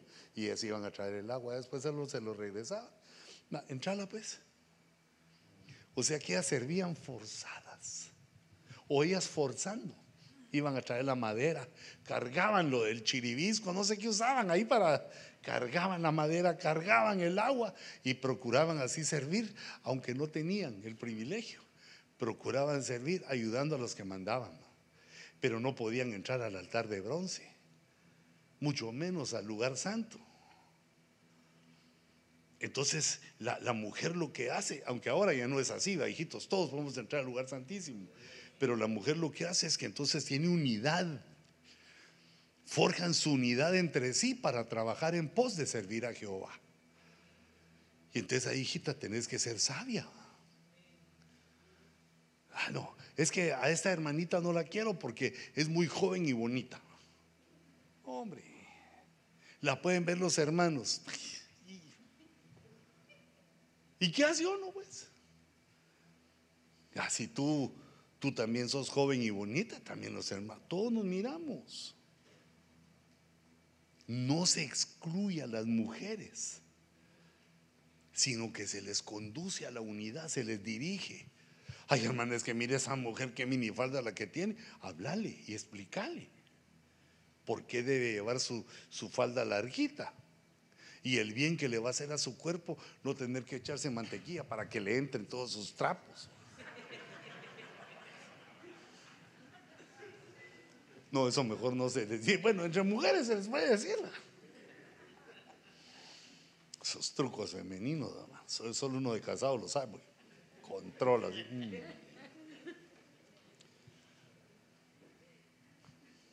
Miras a quién pensaba David. Yo creo que eso David lo tenía bien claro porque como lo habían atacado a él como ministro.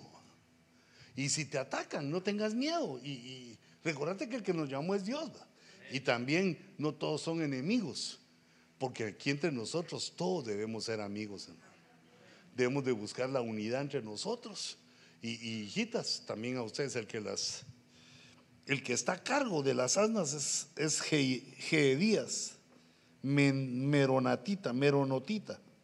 ¿Qué nombrecitos estos? A cargo de las ovejas.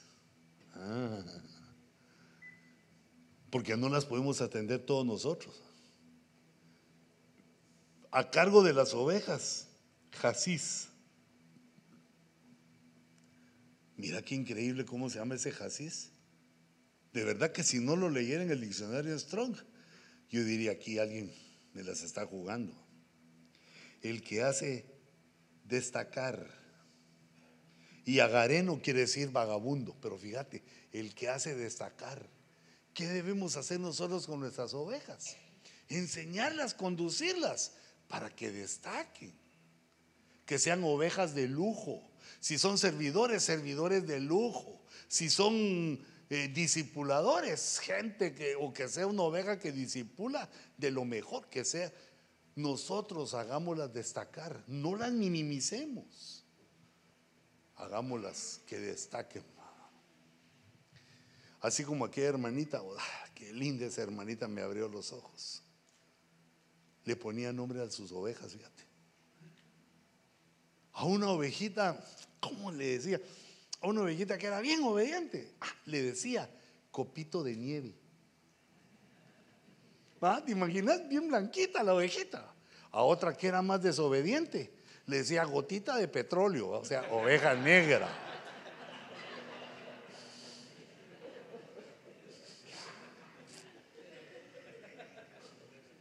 hacerlas destacar. Eh, mira, el año que Dios nos abre la mente en el reconocimiento. El reconocimiento tiene estas dos facetas. Que te reconozcan te hace destacar. O si te desvías, te hace un vagabundo. Porque te hace creer lo que no sos. Y te vas para a vagar, que voy a una iglesia, que voy a otra. Y eso también entre pastores, que voy a un ministerio, que voy a otro. No encuentran dónde estacionarse. Eh, entonces, la oveja también somos nosotros. Cuando venimos aquí somos ovejas. Cuando nos enseña alguien somos ovejas. Entonces, digamos, yo, yo lo que procuro, hijito, es enseñarte para que destaques. No que seas un pastor más de los 10 mil que hay en Los Ángeles. Que destaques no por tu orgullo o por tus pecados, sino que destaques por tu trabajo ministerial, porque amas a tu mujer, porque tus hijos son hombres de bien, porque Dios te ha prosperado.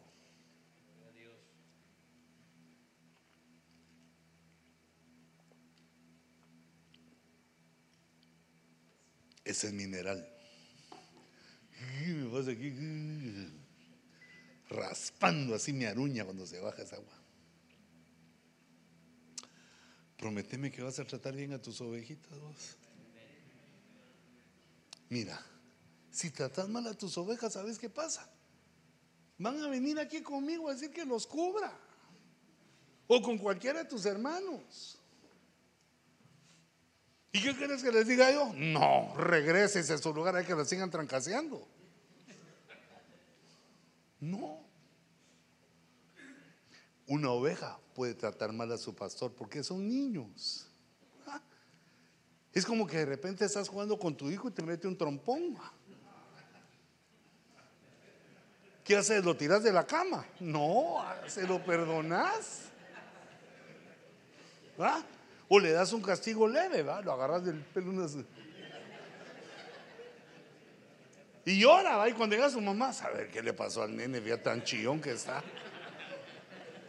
con los pelos en la mano. Hombre,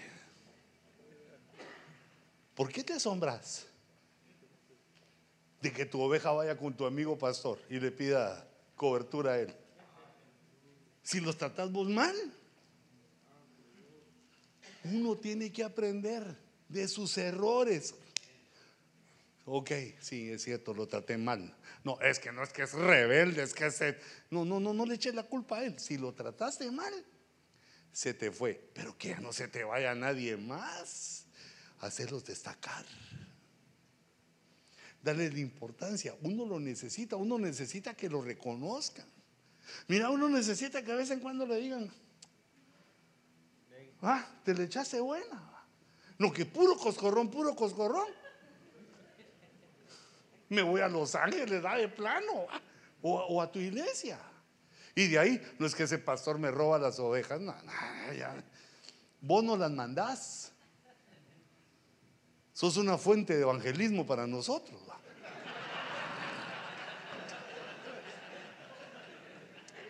Pero qué trabajo más feo. Que vos trabajas para que llegue la oveja y de ahí la tratas mal y se va con otro. Eh, entonces nosotros como pastores debemos hacer la diferencia. El que hace eso, que te dice, mira que te dice francamente, pastor, ya no quiere estar con usted. ¿Tiene derecho o no? Hasta que te diga, ya no quiere estar con No te enojes, bendecilo y déjalo ir. Ahora, si es rebelde, esto sí no lo tenés que decir. A veces no le dicen nada, hermano. A ese no le hice nada y de todos modos se me reveló. Y se pasó llevando un montón de gente. Porque recordate que aquí pueden asistir los pastores deben ser, bueno, los pastores, ¿verdad? pero las ayudas solo los que vos aceptes. Los que han sido rebeldes con vos, no. Pero tenemos que ser justos, hijitos. ¿Son rebeldes aquellos? o se te pasó la mano? O a tu esposa. Hijita, no lo permitas. Cuando, cuando estés enojadita, no digas nada, sino decir, le voy a consultar a mi marido. Ahí te ves sujeta, te ves linda, dominada de ti misma, y todavía tenés un tiempecito para pensar qué es lo correcto para hacer. Porque mira quién cuida las ovejas, el que las hace destacar. Cuando mires que se tropiezan y se caen, nos digas, bruta, levántese, patada. Mira cómo canta el Señor. ¿Qué hacía con sus ovejas? Eran 100 ovejas. Se le perdió una, la fue a buscar. La fue a traer. O, si no, por, lo menos no la molestes.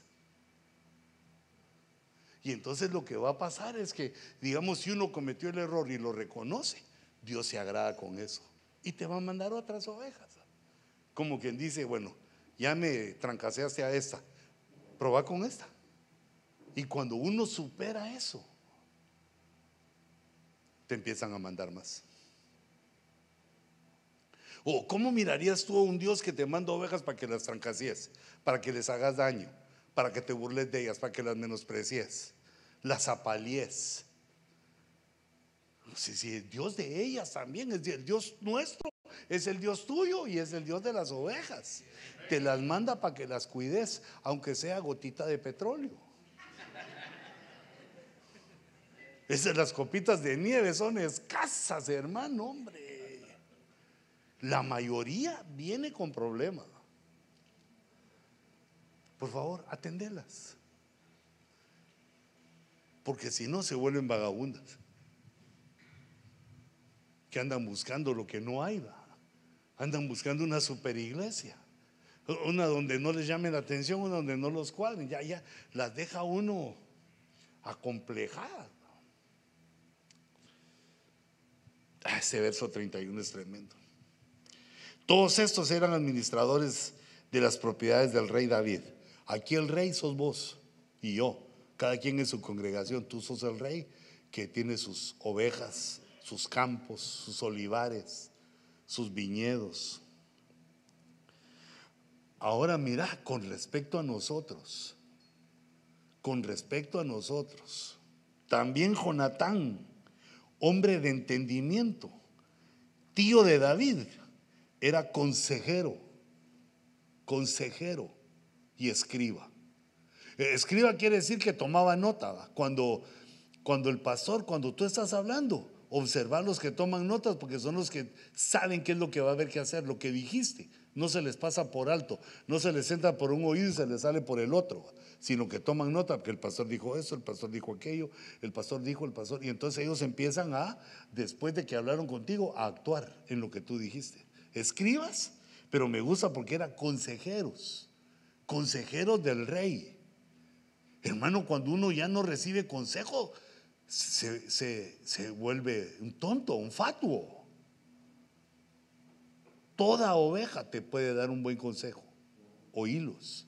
Pero en este caso había uno que se llamaba Jonatán, que quiere decir, Dios ha dado. Tus consejeros, a los que tú les oís, lo que dicen, son gente que Dios te ha dado. Trátalos bien. Y ese, fíjate, era, mira cómo lo llama la Biblia, hombre de entendimiento. ¿A quiénes poner tus consejeros? A los que tengan entendimiento. La sabiduría provoca la inteligencia. La inteligencia provoca el entendimiento. Entonces busca hombres sabios, inteligentes y entendidos para que cuando vengan los problemas les puedas preguntar. ¿Ustedes qué piensan, hermanos? Bueno, en este caso solo hay dos consejeros de David, fíjate. Este Dios ha dado, que es Jonatán, que su característica es que entendía, era inteligente y sabio. Y entonces hacía dos funciones, consejero y escriba. Y Jehiel, hijo de Agmoni, instruía a los hijos. Mira, ese es el área de niños. E, ese es el área, digamos, de niños y de jóvenes. Es el área infantil. Es el área donde están los que vienen creciendo. Los hijos del rey. Mira como te decía al principio, los hijos del rey no son los hijos de tus lomos, son todos los niños de la iglesia. Ah, desde el que tiene más al que tiene menos o el que no tiene nada. Todos los hijos de la iglesia son tus hijos y hay que darles el mismo trato. A todos los vas a administrar. Mira, si uno no toma en cuenta este,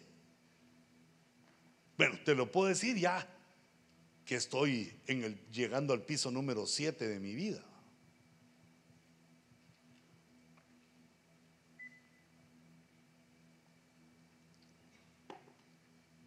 cuando uno trata diferente a sus hijos,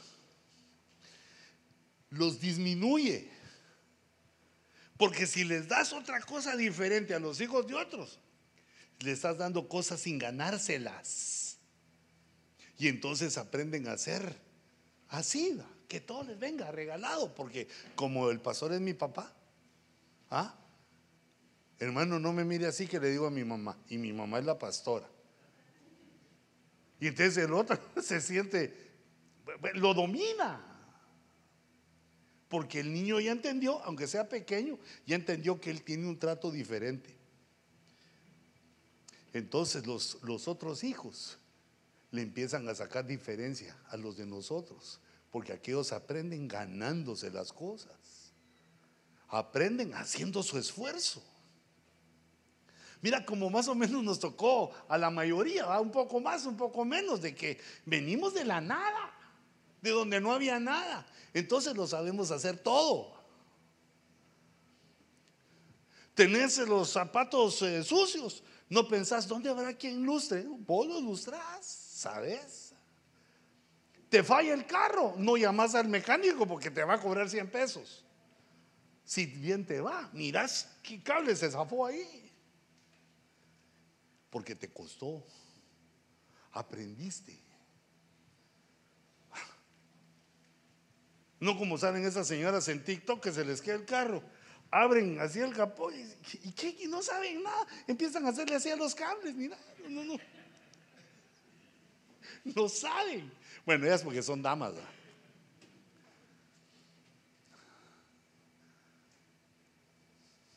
Si los consentís, te los echas. Ahora, claro, hay una protección que les tenés que dar porque a los hijos del pastor los otros le llevan ganas. Hasta hay hermanitos, como al pastor no le puedo hacer nada, hijo del pastor. Ay, perdón, el pastor se me cayó el nene, ¿va?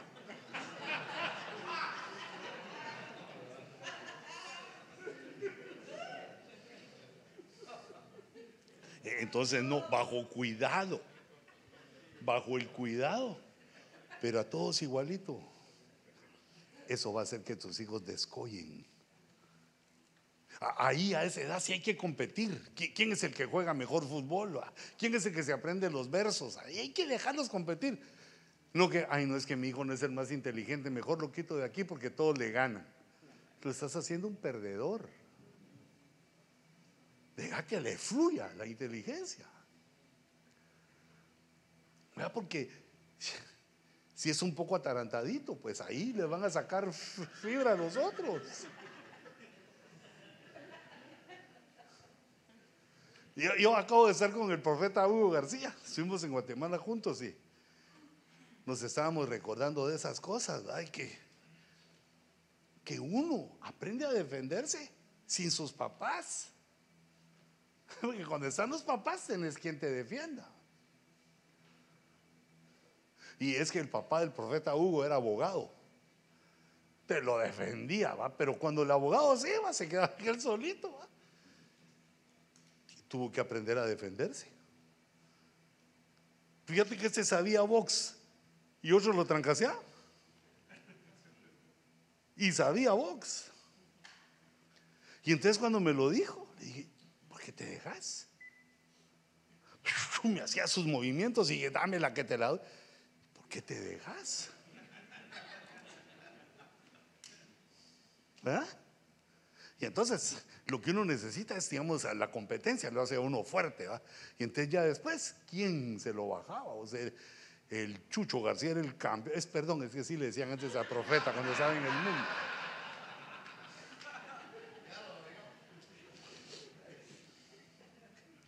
Pero fíjate también cómo aprendió, porque entonces yo le enseñé eso, ¿va? Y, y después nos invitaron a una fiesta y un cuarto se puso brincón.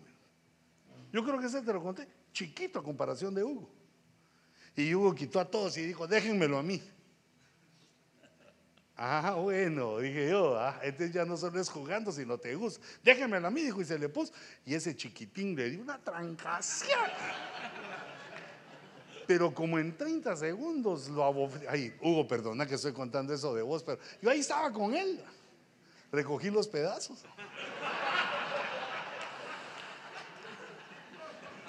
Y me dijo, Huicho, me dijo. Y yo cuando vi cómo le estaba agarrando, dije, no, ahí no me meto yo. Tiene que sobrevivir uno para que se llegue adherido, dije yo. Hijitos, uno aprende. Solo mira que no, no se malmate nadie, pero que compitan los jóvenes en las clases en el deporte. Y eso, ¿sabes qué? ¿Sabes qué efecto tiene? Uno se hace amigo de los otros niños. Aunque se hayan trancaseado así de chiquitos, ya después llega el momento en que Dios ahí los junta y ya son amigos. Hola hermano, y, se vuelven amistad. Yo así hice buenos amigos con gente que me peleaba. Porque como uno es macho alfa, dijo que él va, yo quiero lo mejor para mí. ¿va? Hasta que te encontrás a otro macho alfa. Entonces, ¿cómo se decide? Pero darle demasiado a los hijos. Bueno, hasta que tienen una edad, hasta que tienen una edad que ya vieron eso y entonces pueden compartir los bienes que vos tenés. ¿No viste que hay millonarios que no heredan a sus hijos? Mira qué inteligente. E, eso sí es doloroso e inteligente. No los heredan para qué? Para que ellos comiencen. ¿A quién fue el que vio ese que decía aquel jugador de la NBA que es alto y gordo que se llama Shaquille? Dice que reunió a sus hijos y les dijo, miren jóvenes, en inglés va, pero pasado al chapín, al lenguaje chapín, les dijo, miren jóvenes, aquel millonario soy yo. Ustedes no son millonarios, no pueden gastar lo que se les dé la gana. Y yo lo que voy a hacer es que los voy a apoyar, que ustedes se gradúen y que ustedes hagan sus millones. Si se gradúan y me proponen un negocio que yo considero que sea bueno, los apoyo. Y si no, papá, no, no. Sos pobre, ¿ah? no tenés nada. Yo, yo digo que con esa cruda realidad los forzó, digo yo que se graduaron. Porque si no, ¿qué es lo que piensa uno? Como mi papá tiene, ni me gradúo. ¿Para qué si ya tengo? Y después cuando ya te toca tenerlo, lo perdés. Porque no le das el valor. Mira, aquí me quedo porque recordate, pues no aquí me quedo, sino aquí me quedé bastante porque recordate que somos encargados como ministros de preparar la siguiente generación. Si el Señor tarda y nosotros pasamos, nos vamos, morimos de, viejos o lo como fuera, ¿quién va a quedar? Los hijos que vos criaste. No solo los de tus lomos, sino los hijos de tu congregación. Entonces, fíjate, ¿a quién pone? ¿A, quién pone? A Jehiel a, a ministrar a los hijos, que significa Dios vive. Porque nosotros lo que les podemos enseñar a nuestros hijos es eso, que tenemos un Dios vivo pero ellos deben descubrir al Dios poderoso, al Dios que da fuerza, al Dios sobrenatural, al Dios soberano. Eso ya lo tienen que descubrir ellos por su cuenta. Eso no se puede enseñar. Sino que nosotros tenemos que enseñar que hay Dios. Mira así como Daniela, cuando tiene el problema que lo van a matar si no sabe descifrar el sueño del emperador de Babilonia. Le pide a Dios y Dios le revela. Y cuando le revela a Dios y ya no va a ser muerto, ya no lo van a matar ni a él ni a ninguno de los sabios de Babilonia, canta un coro donde dice, a ti, oh Dios de mis padres, como diciendo, yo aprendí que tenía un Dios vivo y cuando vino la necesidad, acudí a Él. Ahora conocí a un Dios que me revela, a un Dios que me da inteligencia, a un Dios que me levanta sobre los demás. Pero, ¿qué le enseñaron sus papás? Jehová vive. Hey, Él, Jehová vive. Y, también tiene la característica de Armoni, que es sabio. Los hermanos que ministren eh, en el área de niños y de jóvenes tienen que ser sabios. No, no pongas ahí a un bruto o un ignorante. Porque entonces, ay, fíjese hermano, le va a decir a alguno, ay, fíjese hermano, que yo siento que soy mujer, pero mi cuerpo es de hombre, pero siento que es mujer. Ay, pues así sentite, dale duro para adelante, sé feliz. Yo digo que no, no se puede poner a cualquier persona ahí, sino aquel que, aquel que tiene la sabiduría para hacer entender al que aún no sabe. Me gustó esto, porque iba eh, en conexión con lo que predicaba anoche de, de Daniel, cómo fue creciendo él en inteligencia. Y los primeros labradores de su inteligencia fueron sus papás.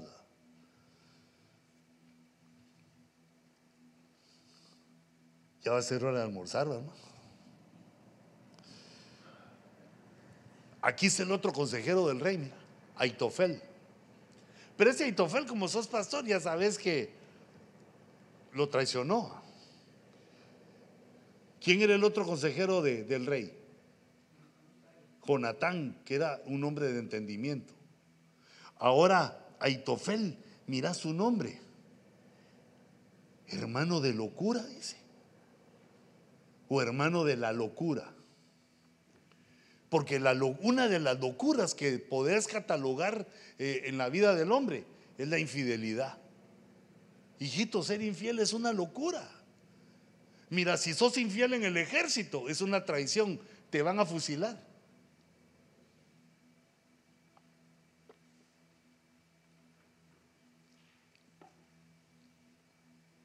Si sos infiel con tu esposa, lo vas a ver y se va a divorciar de vos vas a provocar un divorcio. Y si sos infiel en la iglesia, nunca vas a tener lo tuyo. Cuando a uno lo ponen a cuidar lo que es de otro, te están probando tu fidelidad. Y el hombre que es hallado fiel, Dios le da su propia herencia. Antes de la fidelidad, no le dan la herencia a uno. Entonces, digamos la fidelidad en los tres casos que te menciono para conservar tu matrimonio. Por si querés ser soldado, que no te fusilen. Imagínate qué vergüenza, no te mataron los, el enemigo, sino te mataron los propios por infiel. Es una vergüenza, es vergonzoso de ser infiel. Y también en la iglesia, porque perdés tu propia herencia. Mira, ahí anda un montón de hermanos, no sé si lo saben o no, robando ovejas, rebelándose. ¿Y, qué, es lo que, qué es lo que les queda al final? Nada, se le van, no lo pueden sostener. Mira qué importante esta forma de entender la fidelidad. Pero Itofel, hermano de locura, y le fue infiel. ¿A quién? Al rey, que era, él era el consejero, estaban basándose, estaban pidiendo ayuda de él en los problemas como consejero. Y entonces aquí viene la sustitución. Pero, perdón, no te oí, fíjate. Perdón. Sí, se ahorca el pobre vos. Cuando uno comete una burrada así, hermanos, no, lo que tiene que hacer es rectificar rectificar Este fue mi error, lo voy a corregir. No es de quitarse ni la vida ni nada. Es de rectificar. Cualquiera podemos ser infiel. Si nos equivocamos, rectificamos. ¿Mm? ¿Robé? Oh, sí, robé. Lo devuelvo. Mi amor, te fue infiel. Ay, ojalá que puedas perdonarme. Más seguro que no, pero quién sabe, va. Quizá el ministro te va a perdonar. En el ejército, si no, ahí sí que sabes que ese error se paga con la muerte. Pero no es suicidio, sino te mata. Pero solo mira esto, porque viene, fíjate este entendimiento, no pongas de tus consejeros a hermanos de locura.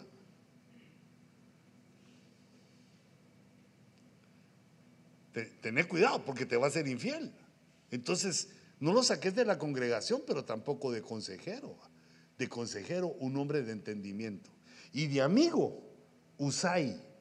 Mira los amigos del rey. Usai quiere decir hacer, que es activo, que trabaja, que sirve, que hace. No tengas acuates araganes, eh, perdón, amigos, araganes.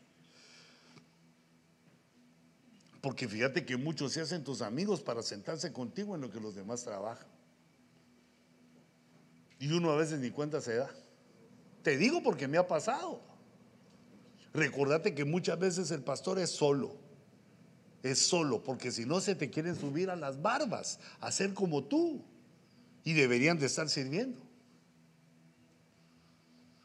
Entonces ese usai, ¿qué es hacer? Y arquita quiere decir largo. O sea que hacer a lo largo, no solo ya hice una cosa, ya me pongo a descansar, no, a lo largo, en el tiempo, en el espacio. Hacer y hacer y hacer, no solo hablar, hablar y hablar, hacer, se planea y se ejecuta.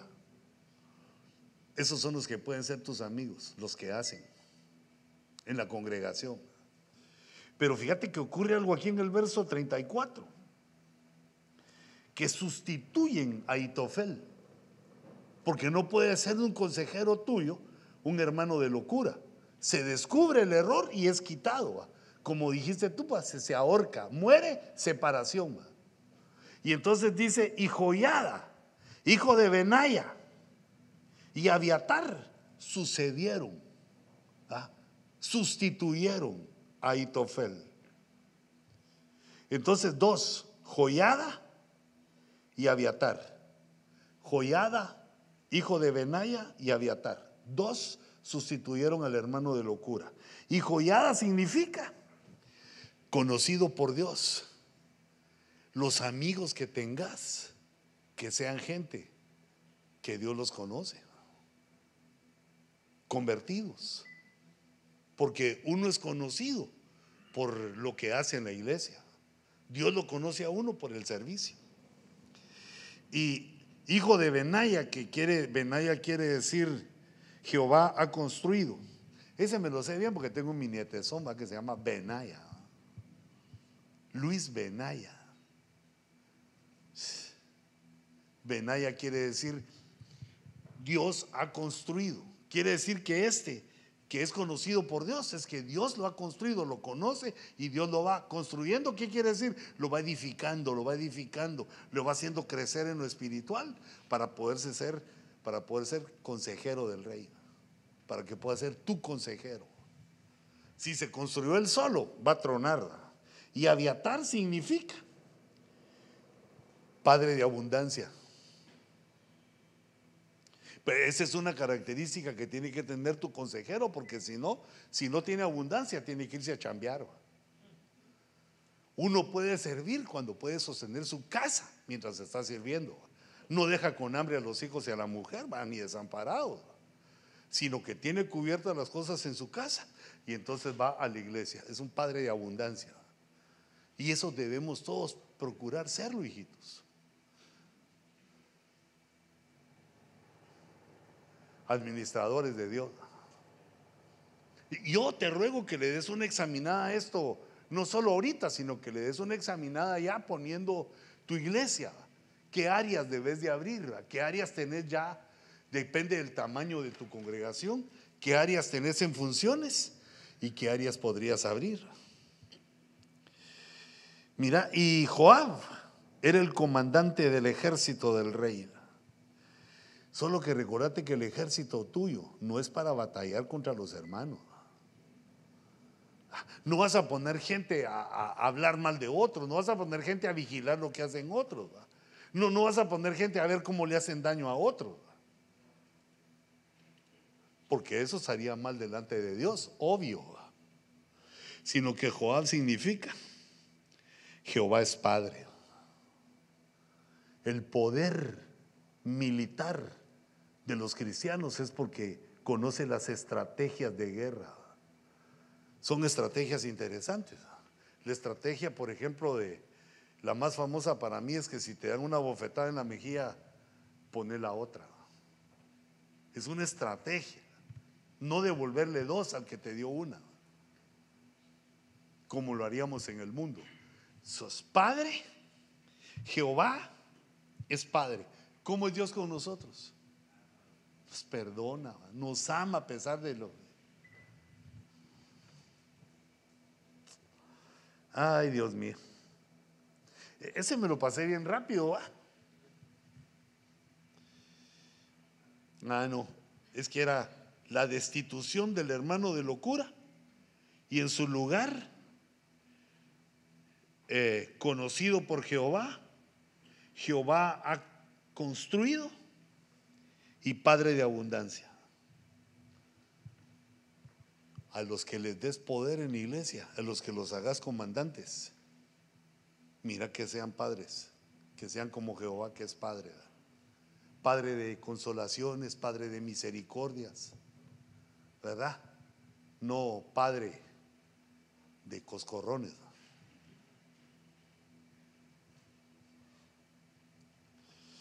Vamos a ver aquí, encontré la administración de Dios. Para que nosotros administremos, Dios nos da finanzas. Mira, eso créemelo, en el nombre de Jesús te lo pido. De acuerdo a la obra que Dios se mandó a hacer, va a bendecir tus finanzas. En vez de bronce, te daré oro. Ahí está hablando Dios. En vez de hierro, plata. En vez de madera, bronce. Y en vez de piedras, hierro. Pondré como tus administradores la paz. La paz y la justicia. Y como tus gobernantes, que son también administradores, la justicia. Entonces Dios nos da, nos manda gente, la gente que llega a tu congregación tiene alguna, algún don, alguna característica para que lo puedas usar en la administración de la iglesia. Encontrarlo, buscarlo, ayudarlo. Ayudarlo a que cumpla su propósito, que es ayudarte. Claro que va a ser probado. Puede ser que te falle o no. Pues, quién sabe, pero y si te falla, perdonalo. Y si no te falla, sigue adelante con él hasta que lo envíes pero no los envíes rápidamente, esto no es carrera. La, no, hermano, si quiero tener muchas iglesias, te lo podés echar, lo podés malmatar. Tranquilo, que crezca, que veas vos el crecimiento con tu corazón de pastor y Dios te va a decir, envíalo. Hoy sí que me pasé, hermano.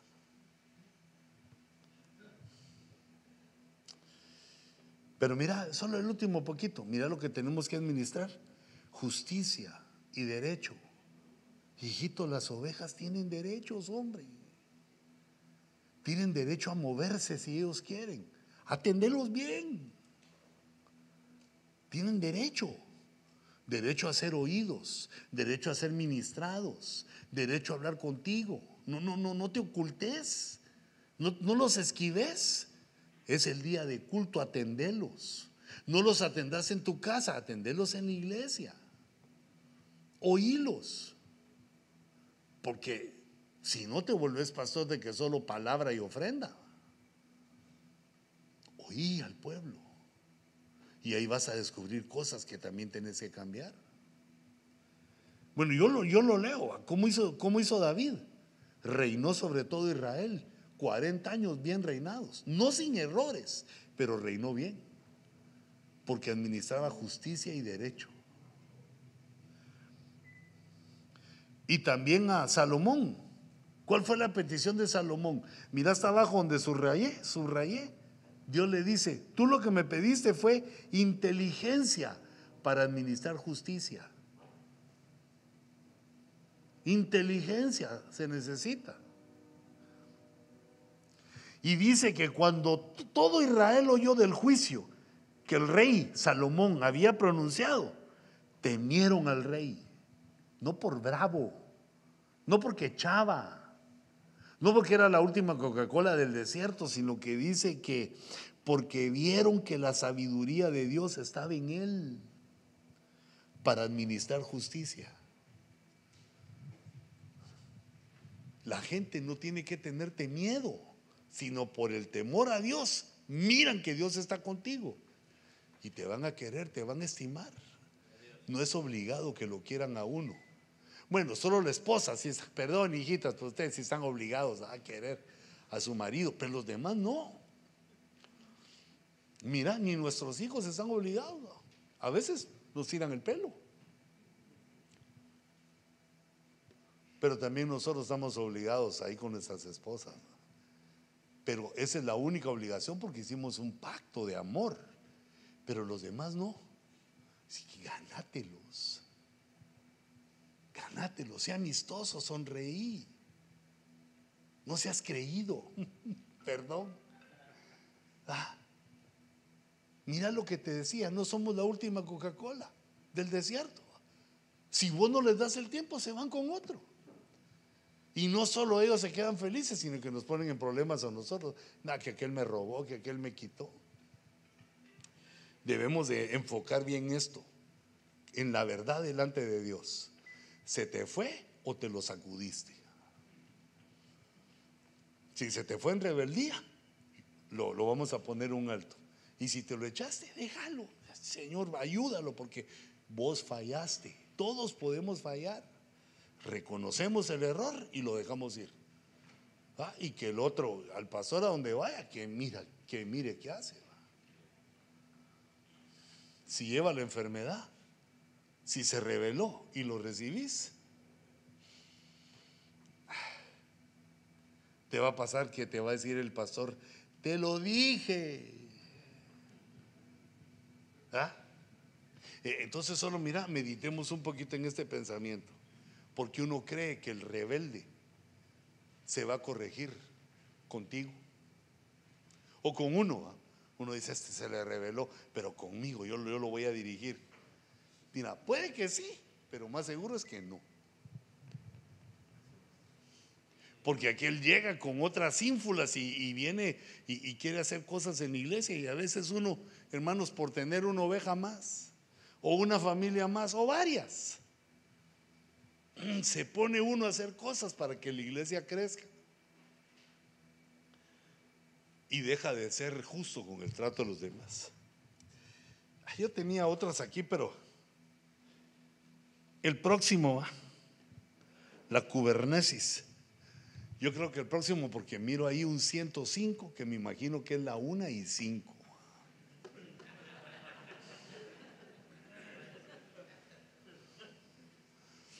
Pónganse de pie un momentito.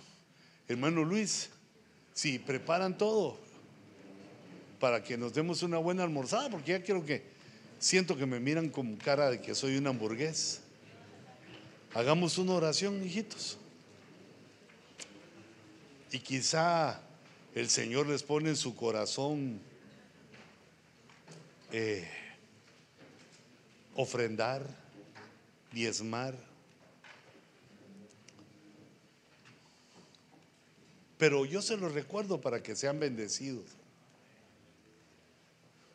Porque mi anhelo es de que tengan mucho. Que no anden ahí corriendo para pagar todo. Que tengan buenos trabajos, que les paguen bien. Y que los hermanos diezmen, como uno diezma, los hermanos diezmen. Pues a mí así me pasa, hijitos, y veo feliz porque me pongo feliz porque es algo Salgo así al parqueo a ver y solo miro unas navesotas ahí. Entonces digo yo, ¿cómo compré esta navezota? Pues le está yendo bien. Y ustedes no se quedan atrás, tienen unas sus navesotas allá afuera. Vos porque rentaste.